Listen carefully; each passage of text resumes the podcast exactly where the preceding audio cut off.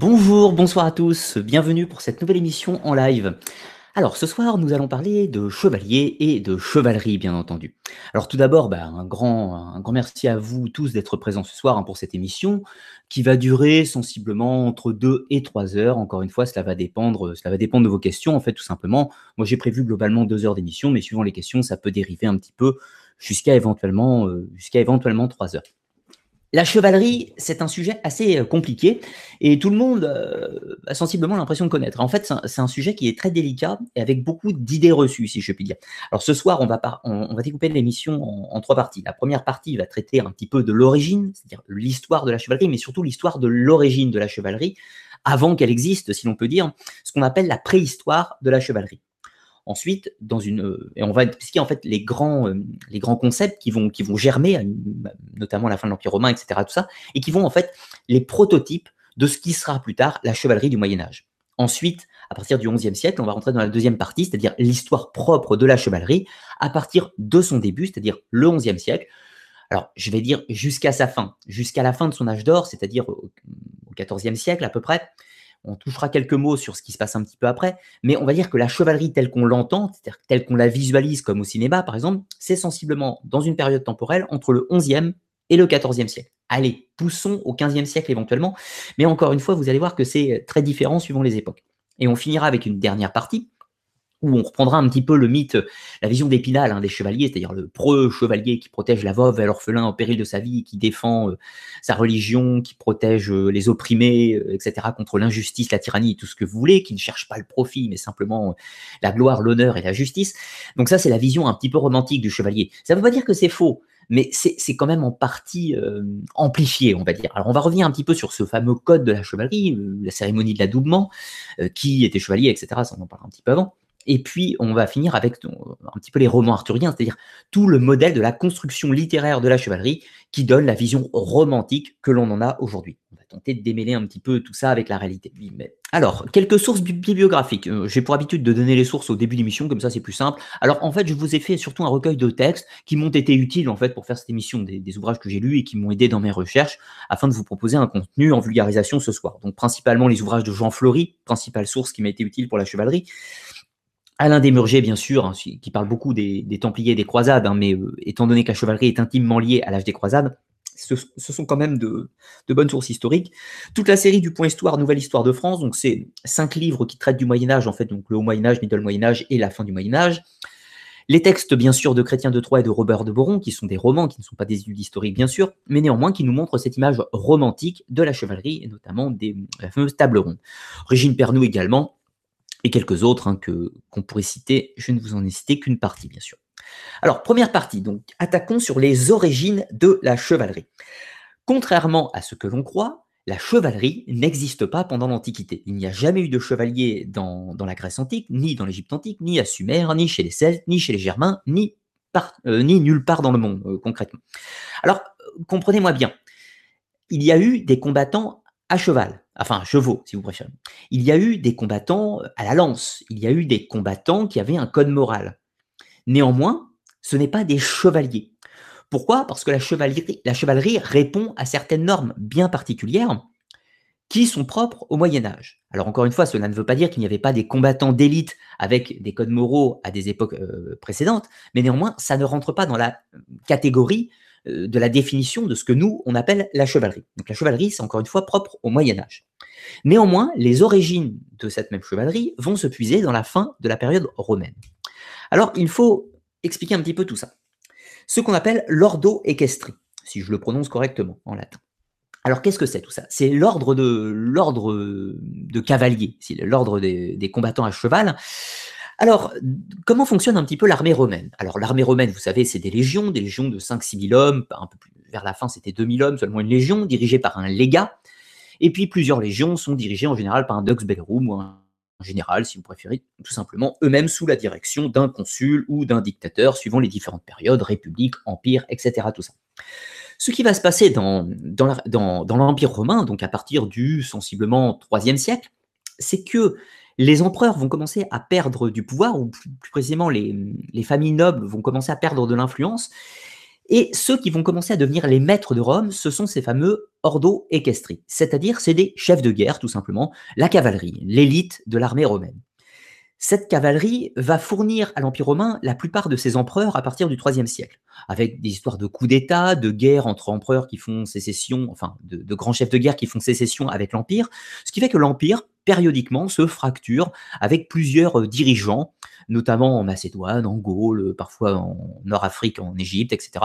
Ils se battent entre eux, et finalement, en général, le plus fort, ou celui qui a été le plus malin, réussit à imposer sa domination, et finit à être le seul empereur romain, notamment la période des 30 tyrans. Ces euh, généraux sont en général tous issus de l'ordo equestri, donc qui est l'élite, euh, comme on l'a dit, de l'armée romaine, ordre de cavalerie. Pourquoi? Parce que c'était c'était en général donc des, familles nobles qui envoyaient euh, donc les, euh, les, jeunes hommes des familles nobles avaient pour but évidemment d'entrer dans l'armée romaine, c'était obligatoire pour être citoyen, mais surtout ils rentraient dans la cavalerie parce que c'était évidemment le plus glorieux, le, poste avec les plus hautes responsabilités, et là on pouvait avoir une brillante carrière militaire. Ce qui fait qu'au fur et à mesure, ces ordos équestris, issus encore une fois des familles nobles, vont progressivement prendre le pouvoir à Rome et former l'élite à la fois de la guerre, mais également l'élite politique, si l'on peut dire. Donc, on pourrait dire qu'on est sur une sorte de prototype de chevalerie, mais néanmoins, ce n'est pas un ancêtre de la chevalerie. Alors, toujours dans ce troisième et plus tard le quatrième siècle de l'Empire romain, l'Empire est, particulièrement étendu, donc Nord-Afrique, euh, Proche-Orient, Turquie, euh, Grèce, etc., une bonne partie de l'Europe et notamment jusqu'en Germanie et en Angleterre mais certaines, euh, régions de, l'Empire sont menacées à l'extérieur. Alors par exemple, au Proche-Orient, les, euh, provinces comme Israël, enfin la Judée à l'époque, étaient menacées par euh, l'Empire parthe, qui était plus à l'est. Et puis nous trouvons au-delà de la Turquie, plus au nord, toutes les hordes des Huns, des tribus des steppes. Nous trouvons également, donc bien sûr, les fameux Germains dans l'Europe du Nord, dans l'Europe du Nord, et nous trouvons également les Scots ou les Pictes au nord de l'Angleterre enfin au nord du Royaume-Uni si vous préférez.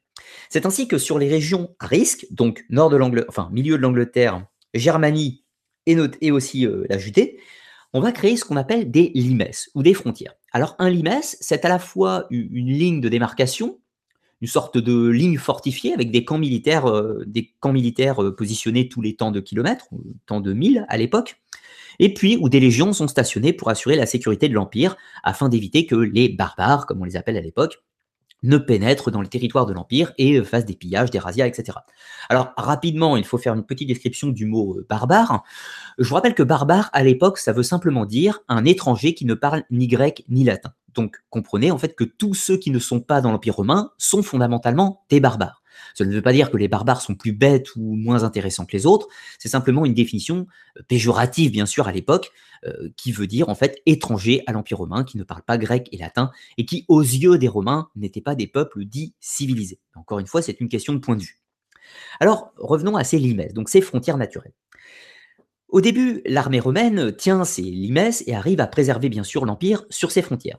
Mais progressivement, quelques éléments vont, fragiliser un petit peu, ces, frontières de l'Empire avec les invasions barbares. Alors, comment tout cela se déroule?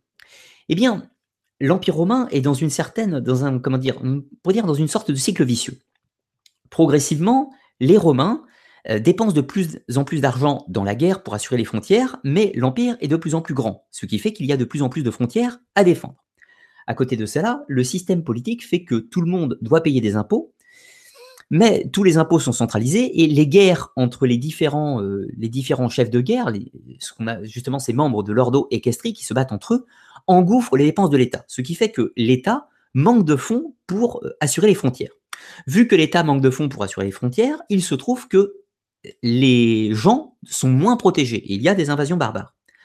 Fatalement, on demande aux gens de payer un impôt, mais vu qu'ils se sentent moins protégés, ils peuvent moins payer d'impôts puisqu'ils subissent des razzias, et en plus, ils ont moins envie de le faire. Ce qui fait que l'Empire, progressivement, alors j'abrège, hein, je, simplifie énormément, de toute façon, je ferai une émission spécifique sur, euh, sur la chute de Rome, avec toutes ces histoires justement d'impôts, de, limes et d'invasion barbare. Je ferai vraiment une émission spécifique sur le sujet. Donc, dans l'État, fin du 3 siècle, début du 4e, les frontières sont fragilisées. Et c'est ainsi que ces peuplades euh, et barbares étrangères qui sont aux frontières vont faire des incursions dans l'Empire romain. Mais l'Empire romain, d'une façon très habile, va décider, plutôt que de les combattre, va décider de les fédérer, ce qu'on appelle le fédus. Alors comprenez que ça ne s'est pas toujours bien passé, euh, évidemment. Mais alors, qu'est-ce que c'est un fédus? Eh bien, c'est un traité d'alliance, un pacte, une convention, alliance ou contrat. C'est un traité passé entre la Rome antique et une cité ou un peuple étranger qui prend alors le statut de cité alliée ou de peuple fédéré. Le mot fedus s'apparente probablement au mot latin fides, qui désigne la bonne foi, la parole donnée, notion extrêmement forte dans la Rome antique. Le fedus est un instrument important de la diplomatie romaine, surtout durant la conquête de l'Italie par la République romaine, c'est pas ce qui nous intéresse ce soir, et lors des derniers siècles de l'Empire romain. C'est ce qui nous intéresse maintenant. Alors, ces peuples barbares, comme par exemple euh, les Goths, euh, plus tard qu'on divisera en Visigoths et Ostrogoths, mais également les Francs, euh, également les Vandales, les Suèdes, etc., tout ça, enfin tout un tas de peuples, notamment germaniques, font des incursions dans l'Empire romain, et certains d'entre eux trouvant, trouvant leur compte, si l'on peut dire, avec ce fameux Fédus romain. Donc, l'Empire romain leur accorde un territoire où ils peuvent s'implanter, ils ne les combattent pas de ce fait, et ces, barbares vont pouvoir entrer sur le territoire, s'installer dans une région euh, propice euh, à la culture, etc., tout ça, en sécurité également. Et en contrepartie, ce peuple, nouvellement fédéré, va protéger la frontière, historiquement protégé par les légions romaines. Cette fois-ci, c'est un peuple fédéré par Rome qui va protéger le limès. Alors, on a notamment les peuples francs qui vont préserver donc le limès, qui se trouve donc à la frontière de Germanie et de la Gaule. Et puis, on a les, les à cette époque, ils s'installent donc euh, qui s'installe, donc on est sensiblement dans le territoire de, la Macédoine ou de la Thrace. Les Goths vont s'installer dans un premier temps par là-bas. Après, ils vont bouger un petit peu, hein, on ne va pas tout détailler euh, ce soir, mais sensiblement, donc il faut bien comprendre que ces peuples barbares vont s'implanter sur le territoire romain, devenir des peuples fédérés, alliés de Rome, qui sont dépendants, si l'on peut dire, d'une autorité suprême romaine, mais néanmoins ayant leurs propres lois, leur propre code judiciaire, leurs propres coutumes, leurs propres rites, leurs propres croyances, etc., mais qui vivent comme un, statut d'alliance, mais fédéré à l'Empire romain, qui est l'institution suprême.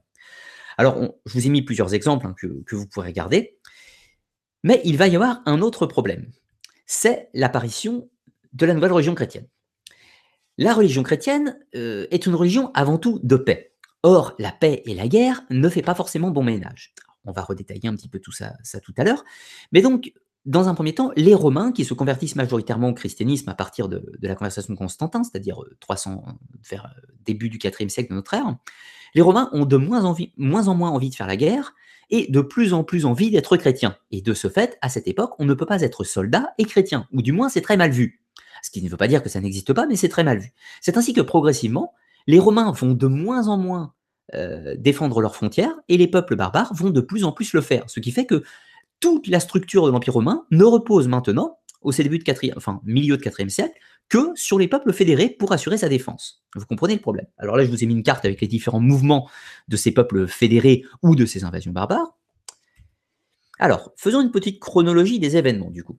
Alors, troisième siècle, c'est la christianisation pour la paix. Rappelle, le christianisme, religion qui est née au Proche-Orient, se répand principalement donc euh, au, nord de l'Afrique, euh, en Syrie, en Palestine, en Turquie à l'époque, puis passe au gré de l'Empire romain, enfin au gré de la République romaine, euh, non de l'Empire romain à cette époque, dans tout le bassin méditerranéen, avec des villes phares comme Antioche, Alexandrie, beaucoup plus tard Constantinople et Rome bien sûr.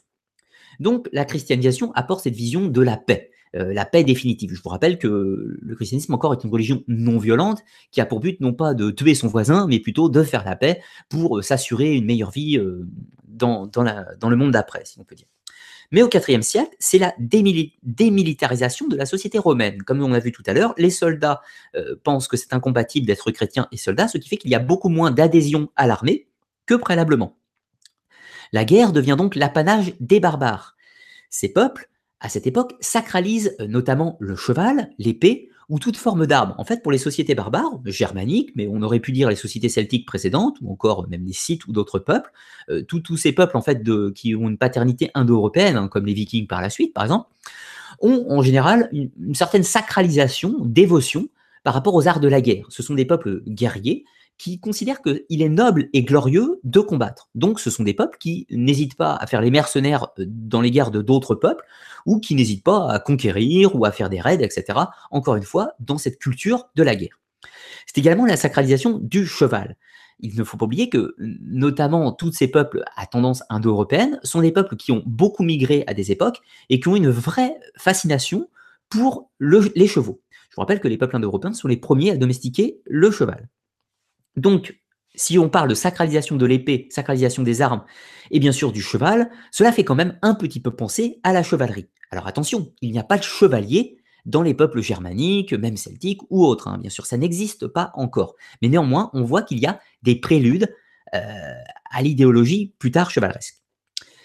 Alors donc, comme on l'a vu, la guerre devient l'apanage des barbares qui protégeaient les limesses et qui, euh, vous l'aurez bien compris, parfois provoque des problèmes. Car quand leur statut de fédéré ne leur convient plus, ou que Rome euh, leur donne un petit peu trop euh, d'imposition, si l'on peut dire, eh bien, ces barbares n'hésitent pas à se révolter, à taper un petit peu sur les Romains afin d'avoir de meilleurs, un meilleur contrat, si l'on peut dire. Ce sera notamment le cas d'Alaric, d'Alaric, le, le, grand chef des Visigoths, qui n'accepte pas les conditions des Romains et va décider de fondre sur Rome, de piller la ville et ensuite d'aller s'installer en Gaule, en Gaule narbonnaise, donc si vous préférez l'Aquitaine aujourd'hui tout le sud de la, France et le nord de l'Espagne. Alors, l'on pourrait dire, Alaric se révolte contre Rome. Non, il ne se révolte pas contre l'Empire romain, il se révolte contre l'autorité des oligarques de la cité de Rome et va piller la ville. Mais ensuite, quand il s'installe en Gaule, euh, enfin au sud de la Gaule et au nord de l'Espagne, il a une autorisation de l'Empire de s'y installer. Ce n'est pas du tout un acte contraire euh, contraire, enfin, il ne fait pas ça contre la vie de l'Empire. Alors, certes, l'Empire a été plus ou moins obligé d'accepter, mais néanmoins, on, on voit encore qu'il y a une sorte de relation euh, peuple fédéré, empire romain, on essaie de s'entendre. C'est pas toujours simple, mais bon, globalement, euh, ça crée des, territoires barbares relativement importants, comme notamment celui des Visigoths. Alors, il ne faut pas oublier non plus que c'est la christianisation progressive de ces peuples dits barbares, et notamment à l'arianisme. Alors, arianisme, rien à voir avec les ariens de la Seconde Guerre mondiale et, les nazis, bien sûr. Arianisme au sens religieux, euh, du, du prophète ou du prêtre Arius, qui vivait au Proche-Orient. Alors, j'explique rapidement. Ces barbares s'installent dans, des territoires de l'Empire romain en tant que peuple fédéré. Mais fatalement, l'Empire romain est déjà à plus de 50% touché par le christianisme. Or, il se trouve que certains prêcheurs vont tenter de convertir les peuples barbares, avec plus ou moins de succès, mais néanmoins, la plupart des peuples barbares vont se convertir progressivement, ou du moins en partie, à la nouvelle religion chrétienne. Sauf qu'ils ne vont pas se convertir à la religion dite nicéenne, c'est-à-dire euh, ce qu'on appellerait vulgairement le catholicisme, hein, je fais un raccourci aujourd'hui, mais ils vont s'affilier plutôt à l'arianisme, qui est une variante du christianisme qui ne considère pas la divinité de Jésus, pour rester très simple. Donc, il n'empêche que ces peuples barbares restent chrétiens. Progressivement, ils vont finir tous par adhérer au christianisme nicéen, donc catholique si vous préférez, mais dans un premier temps, ils n'ont pas tous la même vision du christianisme. Donc, dans tous les cas, ce qui est important, c'est de considérer que la nature guerrière des peuples barbares, la sacralisation des armes, euh, du cheval et surtout des prouesses euh, glorieuses de la guerre, est incompatible avec le christianisme. C'est ainsi que l'on va commencer à militariser la religion chrétienne, si l'on peut dire. J'avance un petit peu, on va revenir sur ce sujet. À la fin du IVe siècle, l'empereur Théodose va imposer le christianisme comme religion d'État. Je vous rappelle qu'avant, le christianisme était majoritaire et favorisé par l'État, mais néanmoins, il n'était pas une religion d'État. Ce n'est qu'avec les édits euh, euh, de Théodose qu'il le deviendra officiellement en 491, si je ne dis pas de bêtises. Euh, non, 300, 391, excusez-moi. Donc l'Empire romain devient l'idéal de la cité de Dieu. Qu'est-ce que ça veut dire? Eh bien, une bonne partie de l'Empire romain est barbare. Enfin, il y a des peuples barbares. Beaucoup d'empereurs sont eux-mêmes issus de ces peuples barbares. Or, il se trouve que la religion chrétienne doit bien faire avec. C'est ainsi qu'elle va inventer un nouveau concept, notamment celui de la cité de Dieu. C'est-à-dire, en gros, que l'on considère que la cité de Dieu qui est assimilée à l'Empire romain doit être protégée. Et on va créer la notion de guerre juste. L'Église soutient la militia, donc la, la guerre, et crée l'idée de guerre juste ou de combat contre le mal les gentils barbares christianisés qui protègent l'Empire romain le protègent contre les terribles barbares non christianisés qui vivent hors des frontières de l'Empire romain. Donc en gros, d'un idéal de paix où on ne fait pas la guerre, on va passer progressivement, dû à cette présence notamment des peuples qui sacralisent la guerre, à un concept de guerre sainte, si l'on peut dire, ou de guerre, de guerre juste, de guerre morale, quand cela considère de combattre des païens ou combattre les ennemis de l'Empire, qui est la matérialisation de la cité de Dieu. Donc, c'est également la création du concept de combat spirituel. Ça n'existait pas avant, en fait. C'est adapté aux populations barbares, dont la guerre faisait partie des coutumes très enracinées, et les armes ont un rapport au sacré, comme on l'a dit. Alors, il faut comprendre également que la langue latine et également la langue grecque de cette époque de l'Antiquité étaient beaucoup plus fournies et beaucoup plus adaptées à la littérature et à la poésie que les langues des barbares, des langues germaniques ou autres.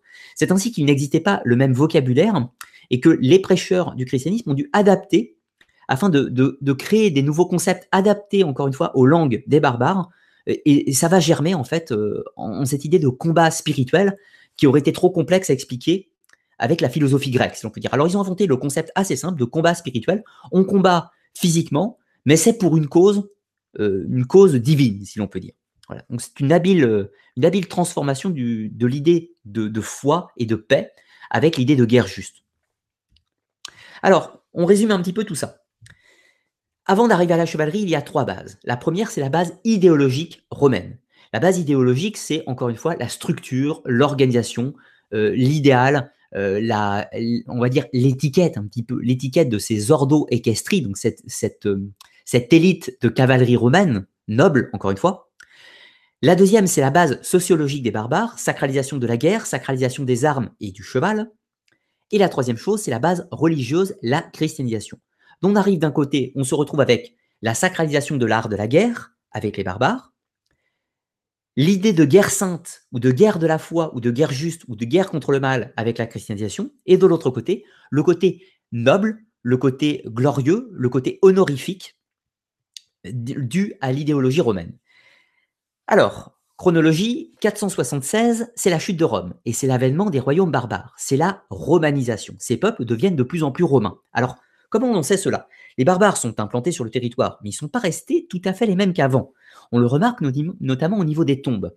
Les tombes des, chefs, euh, des de clans euh, des peuples fédérés partagent en fait une iconographie et, on va dire, des, monuments funéraires qui sont en partie chrétiens, en partie liés à leur culture barbare précédente, mais on peut dire en grande partie que leurs tombes sont en, partie romanisées et en partie barbares. Donc on voit bien un syncrétisme entre la culture germanique précédente et la culture romaine qui a été adoptée par, par ces nouveaux venus. Après la chute de Rome, ce sera notamment en France, enfin en France et Germanie, l'ascension des Mérovingiens, avec les Francs bien sûr. Mais à cette époque, il y a peu de cavalerie. C'est très rare. On ne combat pas spécifiquement à cheval, ou du moins on n'a pas d'armure lourde. C'est surtout de l'infanterie. On aura cela jusqu'à la terrible bataille de Poitiers, donc en 732, quand Charles Martel repousse l'invasion musulmane. À cette époque, son, armée n'est pas composée, ne possède pas de cavalerie lourde. Donc ce sont bien des piétons, de l'infanterie, qui ont vaincu, euh, qui ont vaincu les musulmans sur le champ de bataille. Donc on voit bien que la chevalerie n'existe pas encore.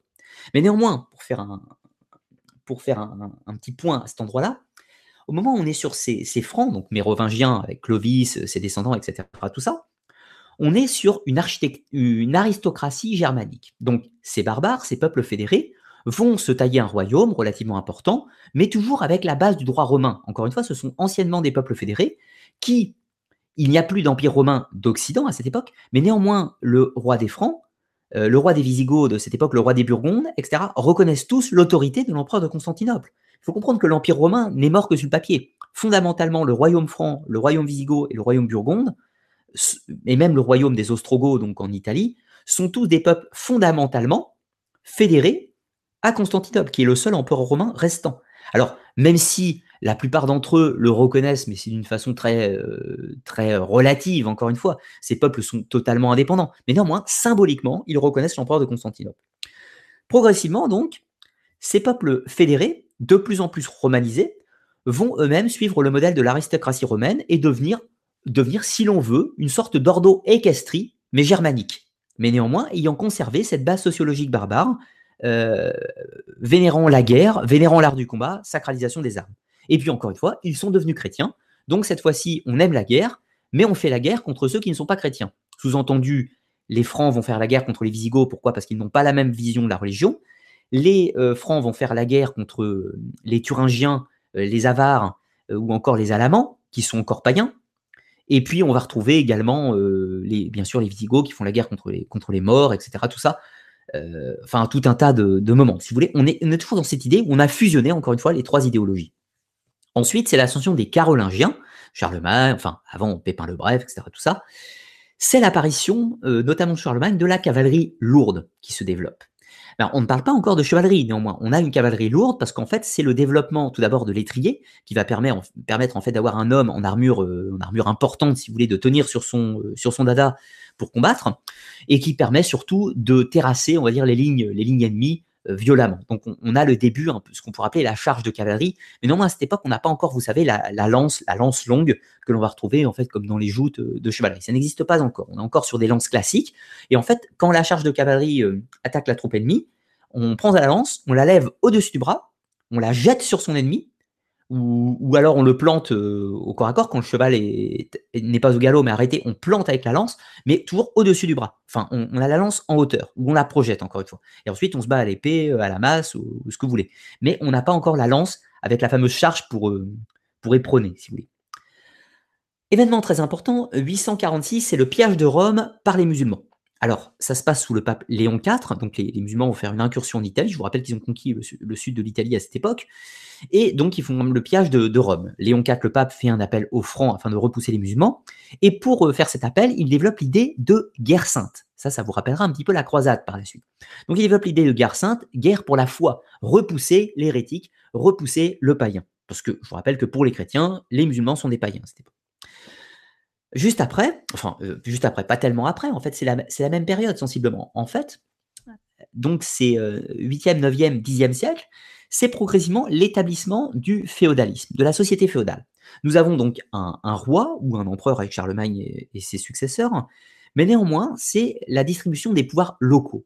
C'est ainsi que les, les, grands, les grands seigneurs, ou du moins les proches, les proches du roi ou de l'empereur, ceux qui se sont illustrés à la guerre notamment, vont se voir hériter des territoires afin de les défendre et de les administrer au nom, au nom de leur roi. Donc ça sera la création des comtés et des duchés. Alors un duché, qu'est-ce que c'est? C'est une, grande zone, une grande zone comme par exemple toute la Bretagne, euh, disons toute la Gascogne ou encore toute la, toute la Bourgogne, si l'on peut dire, ou les Flandres, comme vous voulez.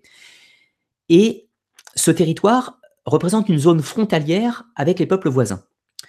Ces duchés sont donc une sorte de grand territoire qui est sous domination d'un duc, mais qui a pour but de protéger l'intégrité du territoire. En gros, c'est les gros morceaux du territoire qui sont découpés afin de confier la direction à un grand seigneur qui pourra mobiliser des troupes euh, si jamais il y a une invasion extérieure. Par exemple, s'il y a une invasion euh, venant de l'Espagne vers la France, c'est le duché euh, d'Aquitaine qui a pour but de défendre la France, puisque fondamentalement, c'est le duché d'Aquitaine qui se trouve en zone tampon. Les comtés, ce sont des régions plus petites de ces mêmes duchés. Après, on a des comtés qui ne sont pas dans des duchés, etc. Tout ça, c'est un, petit peu compliqué. On va créer notamment ce qu'on appelle les marches, la marche d'Espagne, la marche de Bretagne, qui sont vraiment des zones frontières, cette fois-ci, qu'on confie encore une fois à des grands seigneurs. Mais donc, tout ce système du féodalisme et des pouvoirs régionaux va développer que ces grands seigneurs, qui sont nobles, bien sûr, vont devoir s'entourer d'armées privées. Pourquoi? Parce que bah, si on leur a confié un territoire à protéger, euh, c'est pas pas pour appeler après le roi pour venir défendre le territoire. Justement, ils doivent eux-mêmes constituer une armée, une troupe, afin de protéger, euh, le, territoire qui leur est dévolu. Le passage de l'an 1000, c'est le développement sensiblement des châteaux et des places fortes et des hommes d'armes. Alors, ça commence un peu avant l'an 1000 en réalité. Vous savez ce qu'on appelle les fameuses modes féodales, les châteaux, les premiers châteaux forts qui ne sont pas en pierre, qui sont en bois, euh, donc des tours de bois renforcés d'une palissade qui les, entoure. Alors, ces, euh, ces, ouvrages, en fait, sont plus symboliques que défensifs, hein, parce que vous comprenez qu'avec le feu, c'est très facilement détruit. Mais, sous-entendu, le seigneur local, donc imaginons le duc, va confier, va faire fabriquer des, châteaux, des châteaux de motte un petit peu partout, afin de protéger son territoire, et va confier ces mêmes châteaux à un seigneur inférieur, éventuellement un comte ou un vicomte ou encore un baron. Et vous avez compris, ce même baron, par exemple, va lui-même devoir s'entourer d'une petite dizaine d'hommes, par exemple, pour protéger ce petit château ou cette mode castrale. Donc on a besoin d'hommes d'armes, d'hommes entraînés qui sont euh, des professionnels de la guerre, si vous voulez. Donc c'est vraiment des armées de métier. Progressivement, les petits châteaux en mode vont devenir des châteaux forts en pierre, mais ça c'est une autre histoire. Donc ça se fait progressivement à partir du XIe siècle, où il y a de plus en plus de châteaux, cette fois-ci en pierre, euh, qui remplacent les châteaux de bois, mais euh, ce n'est pas vraiment le, sujet, encore une fois, de l'émission. Donc ces milices ces armées de petits seigneurs qui protègent des modes castrales vont faire appel à des hommes d'armes. Ces hommes d'armes, certains seront des combattants, des piétons, bien sûr, etc. Tout ça, mais certains autres vont devenir ce qu'on appellera des chevaliers. Alors, le mot chevalier n'existe pas vraiment à l'époque, en fait. On parle de miles à l'époque. Miles, ça veut dire soldat en, latin, mais en réalité, le mot miles sera réemployé au Moyen Âge pour devenir, en fait, ce combattant d'élite à cheval euh, dont le métier est la guerre. Donc c'est la naissance de la chevalerie du Moyen Âge à partir du XIe et XIIe siècle, qui, encore une fois, prend cette base idéologique romaine, sociologique, barbare, plus la christianisation. Et on va passer à la deuxième partie juste après. Alors, je vais euh, aller voir si vous avez des, questions, voir un petit peu tout ça. Et puis, on, va pouvoir enchaîner par la suite. Alors, est-ce que qu'est-ce que vous m'avez dit de beau? Alors, bonjour à tous. Euh, merci euh, pour vos gentils messages. Alors. Alors, euh, une question de Gironage. Question La chevalerie au féminin a-t-elle existé? Alors, oui et non. non, au sens officiellement, non. C'est-à-dire qu'aucune femme n'a été chevalier. Enfin, à ma connaissance, hein, je peux me tromper, mais aucune femme n'a été chevalier. C'est-à-dire, alors, on va définir ce que c'est être chevalier tout à l'heure, mais aucune femme n'a eu la cérémonie d'adoubement, le titre de chevalier au sens propre du terme. En revanche, est-ce que des femmes ont combattu euh, dans la guerre, euh, dans les guerres? Oui. On peut citer Jeanne d'Arc, alors même si on est entre les gens des réalités, mais on, en a. On en a qui ont combattu pendant la période des croisades, on a des femmes qui ont combattu, par exemple. Euh, on a des femmes qui ont, pendant des sièges, balancé des pierres sur les ennemis, même tiré à l'arc, même utilisé l'épée. L'épée, probablement pas, mais les épieux, et tout ce qu'on veut, etc. Donc des femmes ont combattu, c'est certain. Une femme chevalier, non. La question serait, y a-t-il eu des femmes qui ont combattu à cheval avec le mode guerrier la méthode guerrière des chevaliers. Probablement, cela a dû arriver, mais cela reste très anecdotique. Euh, vous comprenez que ce n'est pas du tout une généralité. En revanche, il est tout à fait possible que, occasionnellement, une femme ait pris les armes euh, et pas vraiment demandé l'autorisation et se soit battue comme ça. Mais ça reste anecdotique et on n'en a quand même pas vraiment de traces dans les chroniques, si vous voulez. Donc ça reste euh, quelque chose qui n'a pas dû arriver souvent. Mais pourquoi pas Alors, hum, hum, hum, je vous rappelle, si vous voulez me poser des questions, pensez bien écrire question avant de la poser. Ça me permet de la retrouver en fait dans le fil de, conversation. Sinon, je vais galérer un petit peu. Alors, hum, hum, hum. merci Blunt d'avoir rappelé pour euh, petite question. Alors, question de Steve Blondeau. Euh, concernant les duchés et les comtés, tout cela ne serait pas des anciens noms sur les départements et régions de France. Euh, c'est un peu plus compliqué que ça, en fait. Euh, les, régions et les départements actuels réutilisent en fait un petit peu le découpage comtal et, ducal, mais assez grossièrement néanmoins. Prenons l'exemple, un exemple très concret de la Bourgogne. La Bourgogne, historiquement, la Burgondie, c'est un royaume. Alors, c'est un royaume. Au moment, où Rome, il y a la chute de Rome, il y avait le peuple burgonde, peuple fédéré, qui vivait dans ce qu'on pourrait appeler historiquement la région de Bourgogne. Bourgogne, ça compte une bonne partie de la Provence, de la Bourgogne actuelle. Euh, ça remonte en fait jusqu'à l'Alsace, quasiment. Euh, pas, l'Alsace, mais euh, la Bourgogne, c'est quand même toute la part sud, sud-est et milieu de la France. C'est assez gros, la Bourgogne, historiquement. Donc, c'est le royaume de Burgondie, peuple fédéré. Plus tard, c'est un royaume indépendant, bien sûr, et qui va se faire annexer, si on peut dire, par les Francs. Donc, du coup, les Francs vont créer leur grande monarchie, si on peut dire, avec la Burgondie, l'Austrasie et la Neustrie, et l'Aquitaine par la suite. Donc des grands territoires historiques. Ça, c'est le premier découpage régional euh, de la France, si on veut dire. Donc Aquitaine, sud-ouest, Burgondie, sud-est, euh, Neustrie, on va dire nord, euh, nord centre, ouest, et l'Austrasie, c'est plutôt la Germanie, en fait, mais on pourrait dire, allez, pour pousser le vice, que c'est le nord-est. Vraiment pour pousser le vice. C'est vraiment très caricatural tout ça. Donc on a ce découpage euh, en région. Ensuite, quand on a l'avènement des Carolingiens, après tout un tas de, tout un tas de, conflits, on va dire, euh, les Carolingiens se rendent bien compte que ça ne, fonctionne pas. C'est trop gros comme région et du coup ça crée trop de volonté d'indépendance. Donc on va rediviser en fait tout ça encore un petit peu. Donc c'est ainsi qu'on va se retrouver avec de grands territoires territoriaux, mais qu'on va eux-mêmes subdiviser. Je reprends l'exemple de la Bourgogne. Plus tard, on va avoir un royaume de Bourgogne, mais également un duché de Bourgogne. Plus tard, on aura un duché de Bourgogne et un comté de Bourgogne. vous voyez, c'est des découpages qui sont quand même très très étranges. Je reprends euh, l'exemple du, du, de la Neustrie, par exemple, la, la, Neustrie et même la partie Bretagne. Donc on va avoir un duché de Bretagne qui n'est pas soumis à la couronne de France à cette époque, mais qui est quand même un duché, c'est pas un royaume, c'est un duché de Bretagne. Ça sera un royaume pendant une période, etc. Très compliqué. On va également un duché de Normandie, on va avoir euh, le duché de Normandie, on va avoir le comté des Flandres, le comté du Vermandois, le comté de Paris, on va avoir le comté euh, d'Anjou, le comté du Maine, etc. Tout ça, etc. Donc euh, les comtés, c'est quand même plus grand que nos départements actuels, même si parfois ils peuvent être plus petits. Donc il y a une idée commune, on reprend un petit peu la terminologie, mais il faut pas oublier à la base que les comtés, les, comtés, ça a pour but de découper en fait ces grandes régions qui étaient trop indépendantes d'Austrasie, Neustrie, Burgondie, etc. Tout ça. Voilà, en, gros. Alors, une autre question de Gironache. La chevalerie des Visigoths a-t-elle existé? Non. Euh, encore une fois, il faut pas faire le raccourci. Est-ce que les Visigoths ont eu des combattants d'élite à cheval? Oui, sans aucun doute. Est-ce que ce sont des chevaliers? Non, tout simplement. Parce que la chevalerie, encore une fois, telle qu'on l'entend, telle qu'elle est définie, n'existe qu'au Moyen Âge. Ce qui ne veut pas dire qu'il n'y a pas des combattants d'élite à cheval avant. Ça existait euh, chez les Grecs, ça existait chez les Romains, ça existait euh, dans tous les peuples barbares. C'est juste pas des chevaliers au sens de la définition de ce qu'est la chevalerie. Ça, c'est ce qu'on va voir en deuxième partie. Donc non, les Visigoths n'ont pas eu de chevalerie. Ils ont eu de la proto, des prototypes de ce que sera la chevalerie, tout comme les Francs, tout comme même les Romains, d'ailleurs, d'une certaine façon. Question.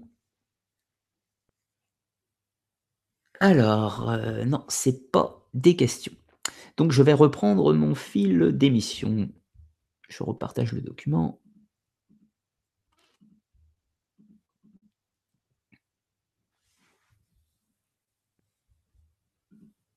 Excusez-moi, c'est un petit peu lent, comme d'habitude. Alors, la chevalerie du Moyen Âge. Donc, comme on l'a vu, la chevalerie va naître au XIe siècle.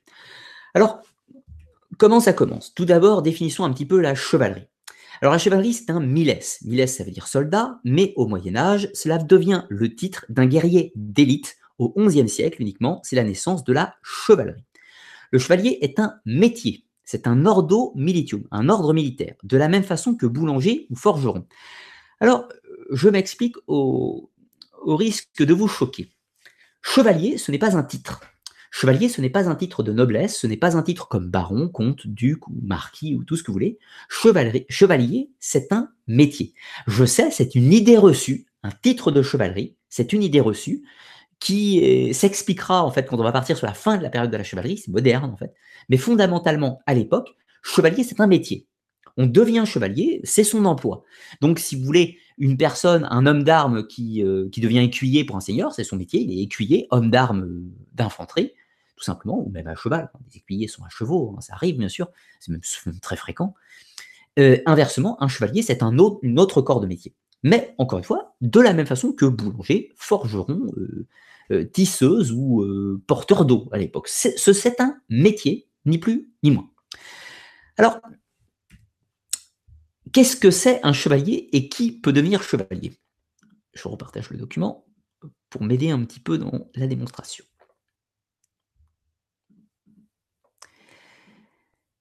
Qui sont les chevaliers? Eh bien, tous les rangs sociaux pouvaient accéder au statut de chevalier. Alors, encore une fois, attention, on parle du 11e et 12e siècle. On ne parle pas euh, plus tard. On reste sur le début de la chevalerie, donc 11e, 12e siècle.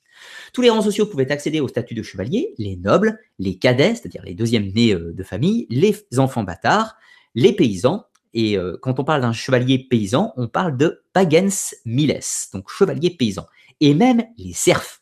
Les serfs, alors c'est pas des esclaves, mais les serfs, je vous rappelle, c'est ceux qui appartiennent symboliquement à leur seigneur, c'est-à-dire qu'ils ne sont pas libres de déménager comme ils veulent, ils doivent un service à leur seigneur, etc. Tout ça. Donc les serfs, c'est une sorte d'esclaves du Moyen Âge, si on veut, pour, simplifier un petit peu. Donc vous comprenez, même un serf peut devenir chevalier, même un paysan, euh, un forgeron, un boulanger, peut devenir chevalier, un, bâtard, un cadet, un noble, bien sûr, peut devenir chevalier également. Ce n'est pas réservé à la noblesse. Donc, vous l'aurez bien compris, le titre de chevalier n'est pas un titre de noblesse. Ça, c'est une idée reçue. Mais cela va changer au XIIIe siècle. On va voir après. Alors, les conditions d'accès. Qui pouvait devenir chevalier et comment? Eh bien, il y avait quand même quelques prérequis. Tout d'abord, il fallait avoir une bonne condition physique. Il fallait être en forme et adapté, on va dire, il fallait avoir les, compétences suffisantes pour pouvoir euh, combattre. Évidemment, si vous étiez euh, faiblard, euh, en mauvaise santé et, et, très malade, il est évident que vous ne pouviez pas devenir chevalier, ou du moins, vous n'allez pas le rester longtemps, si je puis dire. Donc, les qualités physiques étaient primordiales. Ensuite, il fallait les ressources matérielles, parce que être chevalier, ça coûte très cher. C'est lucratif, mais ça coûte très cher. Pour être chevalier, il va falloir tout un équipement, on va voir ça tout, à l'heure. Mais pour vous faire une petite idée, pour se payer un équipement de chevalier, ça avait sensiblement la valeur d'un troupeau, euh, d'un troupeau entier de vaches. Un troupeau de d'un troupeau entier de 200, 200 vaches. C'était à peu près l'équipement d'un chevalier.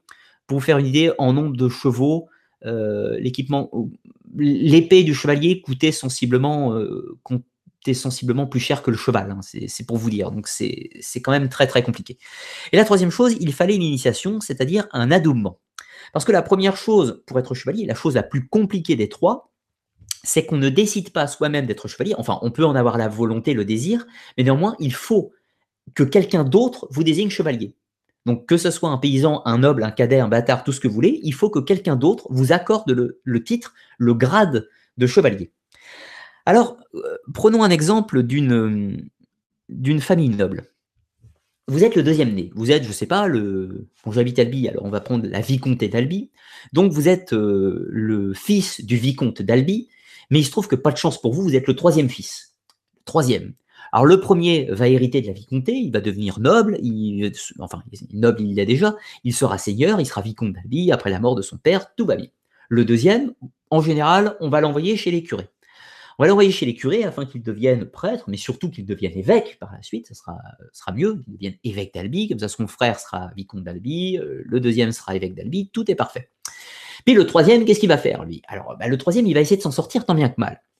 Et pour s'en sortir tant bien que mal, il va essayer de, se faire un nom, de éventuellement de conquérir, euh, de, pouvoir euh, gagner une terre par soit en l'achetant, soit en quelqu'un lui cède, etc. Tout ça, ou devenir très riche en combattant. Donc en général, vu que, les nobles n'ont pas le droit de travailler, à cette époque, il va euh, forcément se diriger vers le, combat des armes. Rapidement, je vous rappelle, la société féodale est divisée en trois catégories. Ce qu'on appelle les, euh, les oratores, les prêtres, si vous préférez, tout, le clergé, en fait, ceux qui prient. Ensuite, il y a les bellatores, ceux qui combattent, les chevaliers, les écuyers, l'infanterie, tout ce que vous voulez, et les laboratores, ceux qui travaillent, paysans euh, et tout le reste, en fait, tous les travailleurs, ce qui représente globalement 80% de la population, bien sûr, voire plus. Donc, ce troisième né, cadet, enfin, plus que cadet même, va euh, forcément chercher à se créer un nom. Il va falloir qu'il devienne chevalier. Mais pour devenir chevalier, il faut, la coutume veut du moins, qu'il soit fait chevalier par un autre seigneur, par un autre chevalier, pour être exact. Alors pour cela, qu'est-ce qu'il va faire? Il va euh, aller dans une maison noble autre que la sienne. Alors, le vicomte d'Albi et vicomte d'Albi, il garde le territoire pour le comte de Toulouse. Donc, ce troisième fils va aller à la cour du comte de Toulouse et va demander au comte de le servir. Il va rentrer à son service en tant qu'écuyer. Une fois devenu écuyer, le troisième né euh, va euh, faire ses armes, il va combattre, il va faire son travail d'écuyer, pas de problème, tout ça. Et au bout d'un certain temps, le comte de Toulouse va peut-être le faire, habituellement il va le faire bien sûr, le faire chevalier.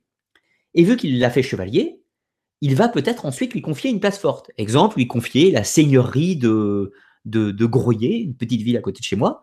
Voilà, il est chevalier maintenant, il va lui confier une place forte avec un castrum à protéger, et lui-même va pouvoir recruter des écuyers afin de, bah, protéger cette place forte. Il va euh, générer des revenus par la terre, etc. Tout ça. Donc, en gros, être chevalier, c'était un ascenseur social également, afin de pouvoir euh, avoir une terre. Maintenant, prenons le d'un paysan chevalier. Eh bien, le paysan chevalier, c'est un peu plus compliqué. Il ne va pas aller euh, servir le comte de Toulouse comme ça.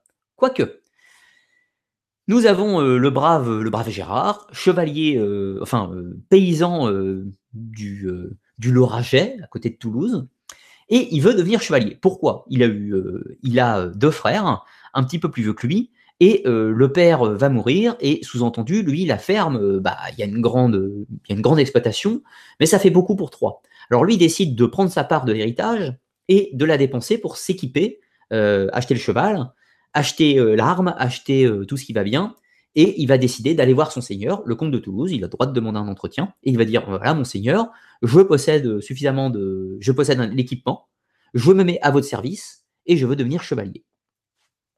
Tant soit faire, si ses qualités lui permettent, ce brave paysan, ce brave Gérard, va devenir chevalier au service du comte de Toulouse. Il va pas lui donner un castrum, bien sûr, c'est un paysan. Mais néanmoins, il est chevalier et va pouvoir faire tous les mêmes actes que tous les autres chevaliers. Et si par hasard, lui-même réussit à monter l'ascenseur social, peut-être un jour se verra-t-il même récompensé euh, de quelque chose de, à sa mesure, mais néanmoins euh, important. Donc, chevalier, encore une fois, c'est un ascenseur social. Prenons, parlons un petit peu maintenant de mariage. Ah oui, comment ça va venir? On va parler des femmes, forcément, des princesses. Pas de chevalier sans princesse. Prenons encore une fois dans ce contexte de, l'âge euh, médiéval. Vous êtes toujours, vous êtes le vicomte d'Albi, vous avez plusieurs enfants, des fils et des filles, vous en avez plein. Votre fils aîné va hériter de la vicomté d'Albi. À qui vous allez marier Eh bien, vous allez essayer de marier votre fils aîné à une fille mieux née que lui. Vous allez essayer de marier votre fils aîné à, vu que vous êtes vicomte, vous allez essayer de le marier à un comte, ou plus même, mais plus c'est étendu quand même. Donc vous allez essayer de marier votre fils aîné à une comtesse, à une fille de comte, ou éventuellement à une fille de vicomtesse, en fait de vicomte. Donc, on essaie toujours de marier le fils aîné avec quelqu'un de supérieur à son rang. Maintenant, si vous avez une fille aînée, eh bien, vous n'allez pas la marier avec quelqu'un de supérieur à votre rang. Vous allez la marier à quelqu'un, en général, d'égal à votre rang. Vous allez essayer, afin de faire la paix avec votre pire ennemi, en général. C'est l'idée. Puis maintenant, quand vous avez un fils, euh, un fils cadet, le deuxième né, eh bien, vous allez essayer de le marier avec la fille d'un de vos bannerets, la fille d'un de vos vassaux, afin que ce dernier bah, soit récompensé de ses services. Vous lui mariez votre fils. C'est pas mal. Surtout que s'il n'a pas lui-même de fils, eh ben, c'est votre fils qui héritera de sa, vie comptée, enfin, etc. Tout ça. Maintenant, si vous avez une fille cadette, eh bien, la fille cadette, c'est pareil, vous allez la donner à un de vos vassaux pour les récompenser. Voilà, pour service rendu, si l'on peut dire. Donc, vous voyez, les mariages, c'est toujours très habilement politique. Maintenant, vous avez un troisième fils. Alors, lui, euh, clairement, pour le mariage, c'est tendu. Donc, reprenons ce troisième fils, troisième fils du vicomte d'Albi. Il se rend à la cour de Toulouse. Il devient chevalier, fait par le comte. Hein. Il ne faut pas que ce soit son père qui le fasse euh, chevalier, il faut que ce soit un autre seigneur, plus élevé. Donc, il a hérité d'un petit castrum qu'il doit protéger. Mais forcément, maintenant, il faut qu'il se crée un nom, il faut qu'il se crée une descendance. Donc, il va essayer de se marier. Donc, encore une fois, le fait d'être chevalier et d'accomplir des faits d'armes et d'avoir une terre, ça va lui permettre la possibilité d'envisager le mariage. Parce qu'il faut qu'il ait un parti à sa mesure. Donc, tant qu'il était troisième fils, sans titre, sans chevalier, rien, niveau mariage, il n'y avait aucun espoir. Alors que maintenant, il est chevalier, il a un castrum, il va pouvoir euh, se marier avec une fille d'un chevalier d'un autre castrum ou éventuellement d'une fille de baron ou ce qu'on veut en fait. Donc encore une fois, le titre de chevalier euh, dans la noblesse interfère énormément en fait avec la vie féodale et les mariages et toute la situation géopolitique. Mais évidemment, le chevalier paysan, c'est pareil. Un homme qui est paysan, homme du peuple, qui est fait chevalier, eh bien, il monte en hiérarchie sociale. Alors, de là ce qu'il épouse une fille de noble, on n'en est pas là, mais euh, il va pouvoir monter de gamme et, toucher à la bourgeoisie, si l'on peut dire. Voilà, donc il monte de gamme. Alors, reprenons le document.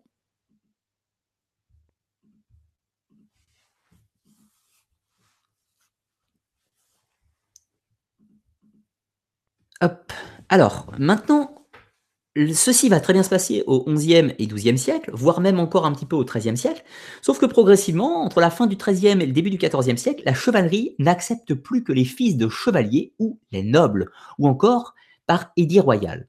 C'est-à-dire qu'à cette époque-là, on ne peut plus devenir chevalier. Le paysan qui veut servir par les armes son seigneur ne deviendra pas chevalier. Il peut s'acheter tout l'équipement qu'il a envie, il finira écuyer, il combattra à cheval de la même façon, mais il ne sera pas fait chevalier. La noblesse va s'accaparer, en fait, s'accaparer le titre de chevalier, qui va devenir donc euh, non plus euh, un ordre de guerriers d'élite, mais plutôt un ordre de nobles guerriers, si je puis dire. Donc, comment devenir chevalier à partir du XIVe siècle? Eh bien, il fallait que votre père soit chevalier. Donc, si ben, le brave paysan Gérard avait engendré des fils et qui tous avaient réussi à être chevaliers après lui, eh bien, euh, la tradition pourrait se perpétuer, mais en général, si ça avait euh, suivi 3-4 générations, en général, il était fait noble. Ou alors, il faut être fils de, fils de seigneur, c'est-à-dire si vous êtes fils de comte, fils de vicomte, fils de baron, fils de duc, vous pourrez euh, être chevalier même si votre père ne l'était pas, éventuellement. Ça, c'est important. Par contre, si vous n'êtes pas noble, il faut absolument que votre père soit chevalier, ce qui est très compliqué. Ensuite, il y a la possibilité de l'édit royal. Imaginons que vous êtes encore une fois dans la bataille de Mansoura avec, avec Saint-Louis pendant la septième croisade. Vous avez survécu à la septième croisade. Saint-Louis a reconnu votre vaillance et votre courage et décide de vous faire chevalier, même si vous n'étiez qu'un simple écuyer vos faits d'armes ont fait que le roi, ou éventuellement un prince, c'est-à-dire euh, un prince de sang, peut vous accorder euh, l'adoubement et donc faire de vous un chevalier. Ce sont les trois raisons possibles d'être chevalier à partir du XIVe siècle. Donc vous voyez qu'on a perdu, au bout de deux siècles hein, seulement, on a perdu cet idéal. Euh, tout le monde peut devenir chevalier sous réserve des qualités physiques, des ressources matérielles et de l'adoubement. N'importe qui, serf, paysan, pouvait devenir chevalier. Eh bien, à partir du XIVe siècle, ce n'est plus le cas c'est réservé à la noblesse ou au fils de chevalier. L'équipement. Qu'est-ce que possède un chevalier? Eh bien, tout d'abord, un cheval. Plusieurs, si possible. Pourquoi plusieurs? Eh bien, les plus pauvres des chevaliers, en général les chevaliers paysans, n'avaient qu'un seul cheval, bien sûr. Mais un, noble, par exemple, un noble, un baron euh, chevalier, avec certains moyens, pouvait avoir, par exemple, trois chevaux. Un pour le combat, euh, un pour se déplacer, et puis un autre de combat de remplacement etc. Je vous rappelle, par exemple, pour prendre euh, les, chevaliers de l'ordre du Temple, chevaliers de l'ordre du Temple, chaque chevalier avait trois chevaux, deux pour le combat, un pouvant remplacer l'autre, bien sûr, et euh, un, troisième pour les déplacements, les courses, etc. Tout ça, tout simplement. Donc, au possible, un, chevalier peut avoir plusieurs chevaux, bien évidemment. Ensuite, il faut la lance longue pour la charge. La chevalerie, c'est l'apparition du combat à la lance alors, je vous rappelle, avant, les cavaleries lourdes carolingiennes, par exemple, la lance se tenait au-dessus, au-dessus de la tête, et on piquait ou on la lançait. L'apparition de la chevalerie, donc 11e siècle, c'est l'apparition de la lance tenue par le bas, c'est-à-dire la lance sous le bras, tenue contre le, flanc du corps, et surtout avec une, une, arme qui fait quand même plus de 3 mètres de long, plus de 3 mètres de long, et qui a pour but de provoquer donc une terrible charge et d'éprôner l'adversaire, le désarçonner ou le tuer complètement d'ailleurs, avec euh, profitant en fait de la, de la masse de la masse projetée par le cheval plus l'homme en armure dessus, qui va permettre de, détruire les, les Donc la, charge de cavalerie, c'est lié intimement à l'art de la lance longue, tenue sous le bras, qui apparaît au XIe siècle. Ça n'existe pas préalablement. Des lances longues, cela existait préalablement, notamment la phalange des Grecs au temps d'Alexandre le Grand, mais ce n'était pas des hommes à chevaux, c'était la phalange, donc c'était des, des, miliciens, qui portaient ces longues lances afin d'arrêter justement les charges de cavalerie des autres. Mais l'apparition de la charge de cavalerie avec la lance euh, longue plantée euh, sous, le, sous bras, ça c'est 11e siècle. Ensuite, les chevaliers pouvaient également se battre au corps à corps. Malgré qu'ils avaient des armures, euh, les chevaliers combattaient la plupart du temps au corps à corps. La plupart du temps, ils étaient à pied, contrairement à ce qu'on pourrait croire. C'est ce qu'on va voir après dans les activités. Donc, au corps à corps, les chevaliers avaient habituellement une épée, mais pas obligatoirement. L'épée était quand même l'arme de noble par excellence, mais ils pouvaient tout à fait avoir aussi une hache, une masse d'armes, un fléau d'armes. Euh, habituellement, un chevalier n'avait pas qu'une épée. Hein. Il pouvait avoir une épée, mais il pouvait également avoir une masse d'armes et un fléau. Il les portait pas sur lui. C'était porté par ses écuyers. Car voyez-vous, un chevalier n'est pas tout seul. Il lui faut un écuyer, au minimum. Mais ça pouvait être plusieurs. Il n'était pas rare qu'un chevalier possède avec lui trois, écuyers. Trois écuyers, deux chevaux en plus de le sien, etc.. Donc les écuyers possèdent tout l'équipement militaire du chevalier euh, afin que ce dernier puisse combattre dans les meilleures conditions. Donc un chevalier, ce n'est pas un homme seul. Ensuite, au niveau de la protection. Alors, au 11e, 12e siècle, c'est principalement le haubert. Enfin, c'est toujours le haubert. Donc, le haubert, c'est, vous voyez, euh, une sorte de grande chemise de maille qui descend en dessous des genoux, qui recouvre tout, euh, même la tête, hein, bien sûr, avec euh, une petite ouverture qui vous donne une allure rigolote. Donc, habituellement, ce haubert fait environ 12 kilos. À ça, on rajoute un gambisson par-dessus, une sorte d'armure de cuir, si vous préférez, et on rajoute, bien sûr, un aume. le chevalier porte habituellement un bouclier, bouclier normand à cette époque, bouclier un petit peu ovale, hein, si vous voulez. Euh, donc qu'il porte bien sûr quand il est au combat du corps à corps, il porte l'épée dans un bras ou la hache et le bouclier de l'autre, mais également lors des charges de cavalerie où il porte bien sûr le bouclier avec la lance. À partir du XIIIe siècle, on va voir euh, fleurir les premiers chevaliers avec des armures de plate. Alors les armures de plate, c'est plus des, petites mailles cousues entre elles. Fois-ci, c'est vraiment du métal partout euh, qui recouvre presque l'intégralité du corps. Sous-entendu, tuer un chevalier, c'est difficile déjà. C'était déjà difficile avec un Aubert, mais avec une armure de plate, pour, euh, pour tuer un chevalier, il fallait y aller. En général, si on voulait tuer un chevalier, il fallait le mettre au sol et planter une dague sous son bras ou dans les zones non protégées par l'armure. Des petites dagues euh, très effilées qu'on appelait des miséricordes d'ailleurs. Alors au XIIIe siècle d'ailleurs, le chevalier porte une armure de, plaque, de plate, mais également une targe. Le bouclier se réduit, pourquoi? Parce qu'on en a moins besoin, étant donné que le corps est protégé par des grosses plaques de ferraille, euh, bah, du coup, le bouclier euh, se retrouve un peu moins nécessaire. Et puis au XVe siècle, alors 15e siècle, on va voir c'est complètement autre chose la chevalerie par la suite. On est avec le harnois. Alors le harnois, c'est une armure totalement complète, cette fois-ci complètement cadenassée de partout, il n'y a rien qui dépasse. Euh, ça, ça pèse entre 25 et 35 kilos. Hein. donc euh, on est sur des, euh, on est sur des, forteresses. On peut dire que le chevalier avec le harnois, c'est un tank, c'est un tank du 15e siècle, hein, clairement. Alors le harnois fait qu'on ne porte plus de bouclier. Pourquoi? Parce que c'est également la démocratisation de l'épée bâtarde, donc on porte qu'on manie habituellement à une main et demie ou deux mains la plupart du temps. Donc, ce qui fait qu'on utilise ces deux mains pour manier l'arme et non plus le bouclier. Mais le harnois faisant l'office euh, de triple armure, donc ce qui fait qu'il n'y avait plus besoin, encore une fois, de, bouclier. Alors, il faut préciser également que le cheval va également se retrouver cadenassé. On va commencer à lui mettre une sorte de, haubert, en fait, hein, tout simplement, euh, ou de, fortification matelassée, qui va aussi évoluer au cours du temps, bien sûr. Alors, on a également les armures de joute on va parler des joutes tout à l'heure, hein, mais euh, les armures de joutes ne sont pas les mêmes armures qui étaient utilisées pour le combat. C'est-à-dire que quand vous avez un chevalier qui va combattre dans une guerre quelconque, il porte éventuellement son armure de plate ou aubert suivant les époques, mais il ne porte pas l'armure de joute. L'armure de joute, elle est portée dans les joutes. Et ce sont des armures qui font près de 50 kilos on ne peut pas combattre à pied avec une armure de voûte. Donc, en gros, ces armures n'étaient utilisées que pendant les tournois, afin de survivre à la terrible charge de cavalerie frontale si on se prenait la lance de plein, de plein fouet. Donc voilà, les armures de voûte étaient réservées pour la joute. Alors, les activités des chevaliers. Qu'est-ce qu'on fait quand on est chevalier? Parce que, encore une fois, comme on l'a vu, c'est un métier, ce n'est pas un titre à proprement parler. Enfin, c'est un titre, ça devient un titre à partir du 14-15e siècle, hein. mais puisqu'il n'y a que les nobles qui sont chevaliers, ça devient un titre de ce fait. Mais en soi, euh, on est chevalier et autre chose.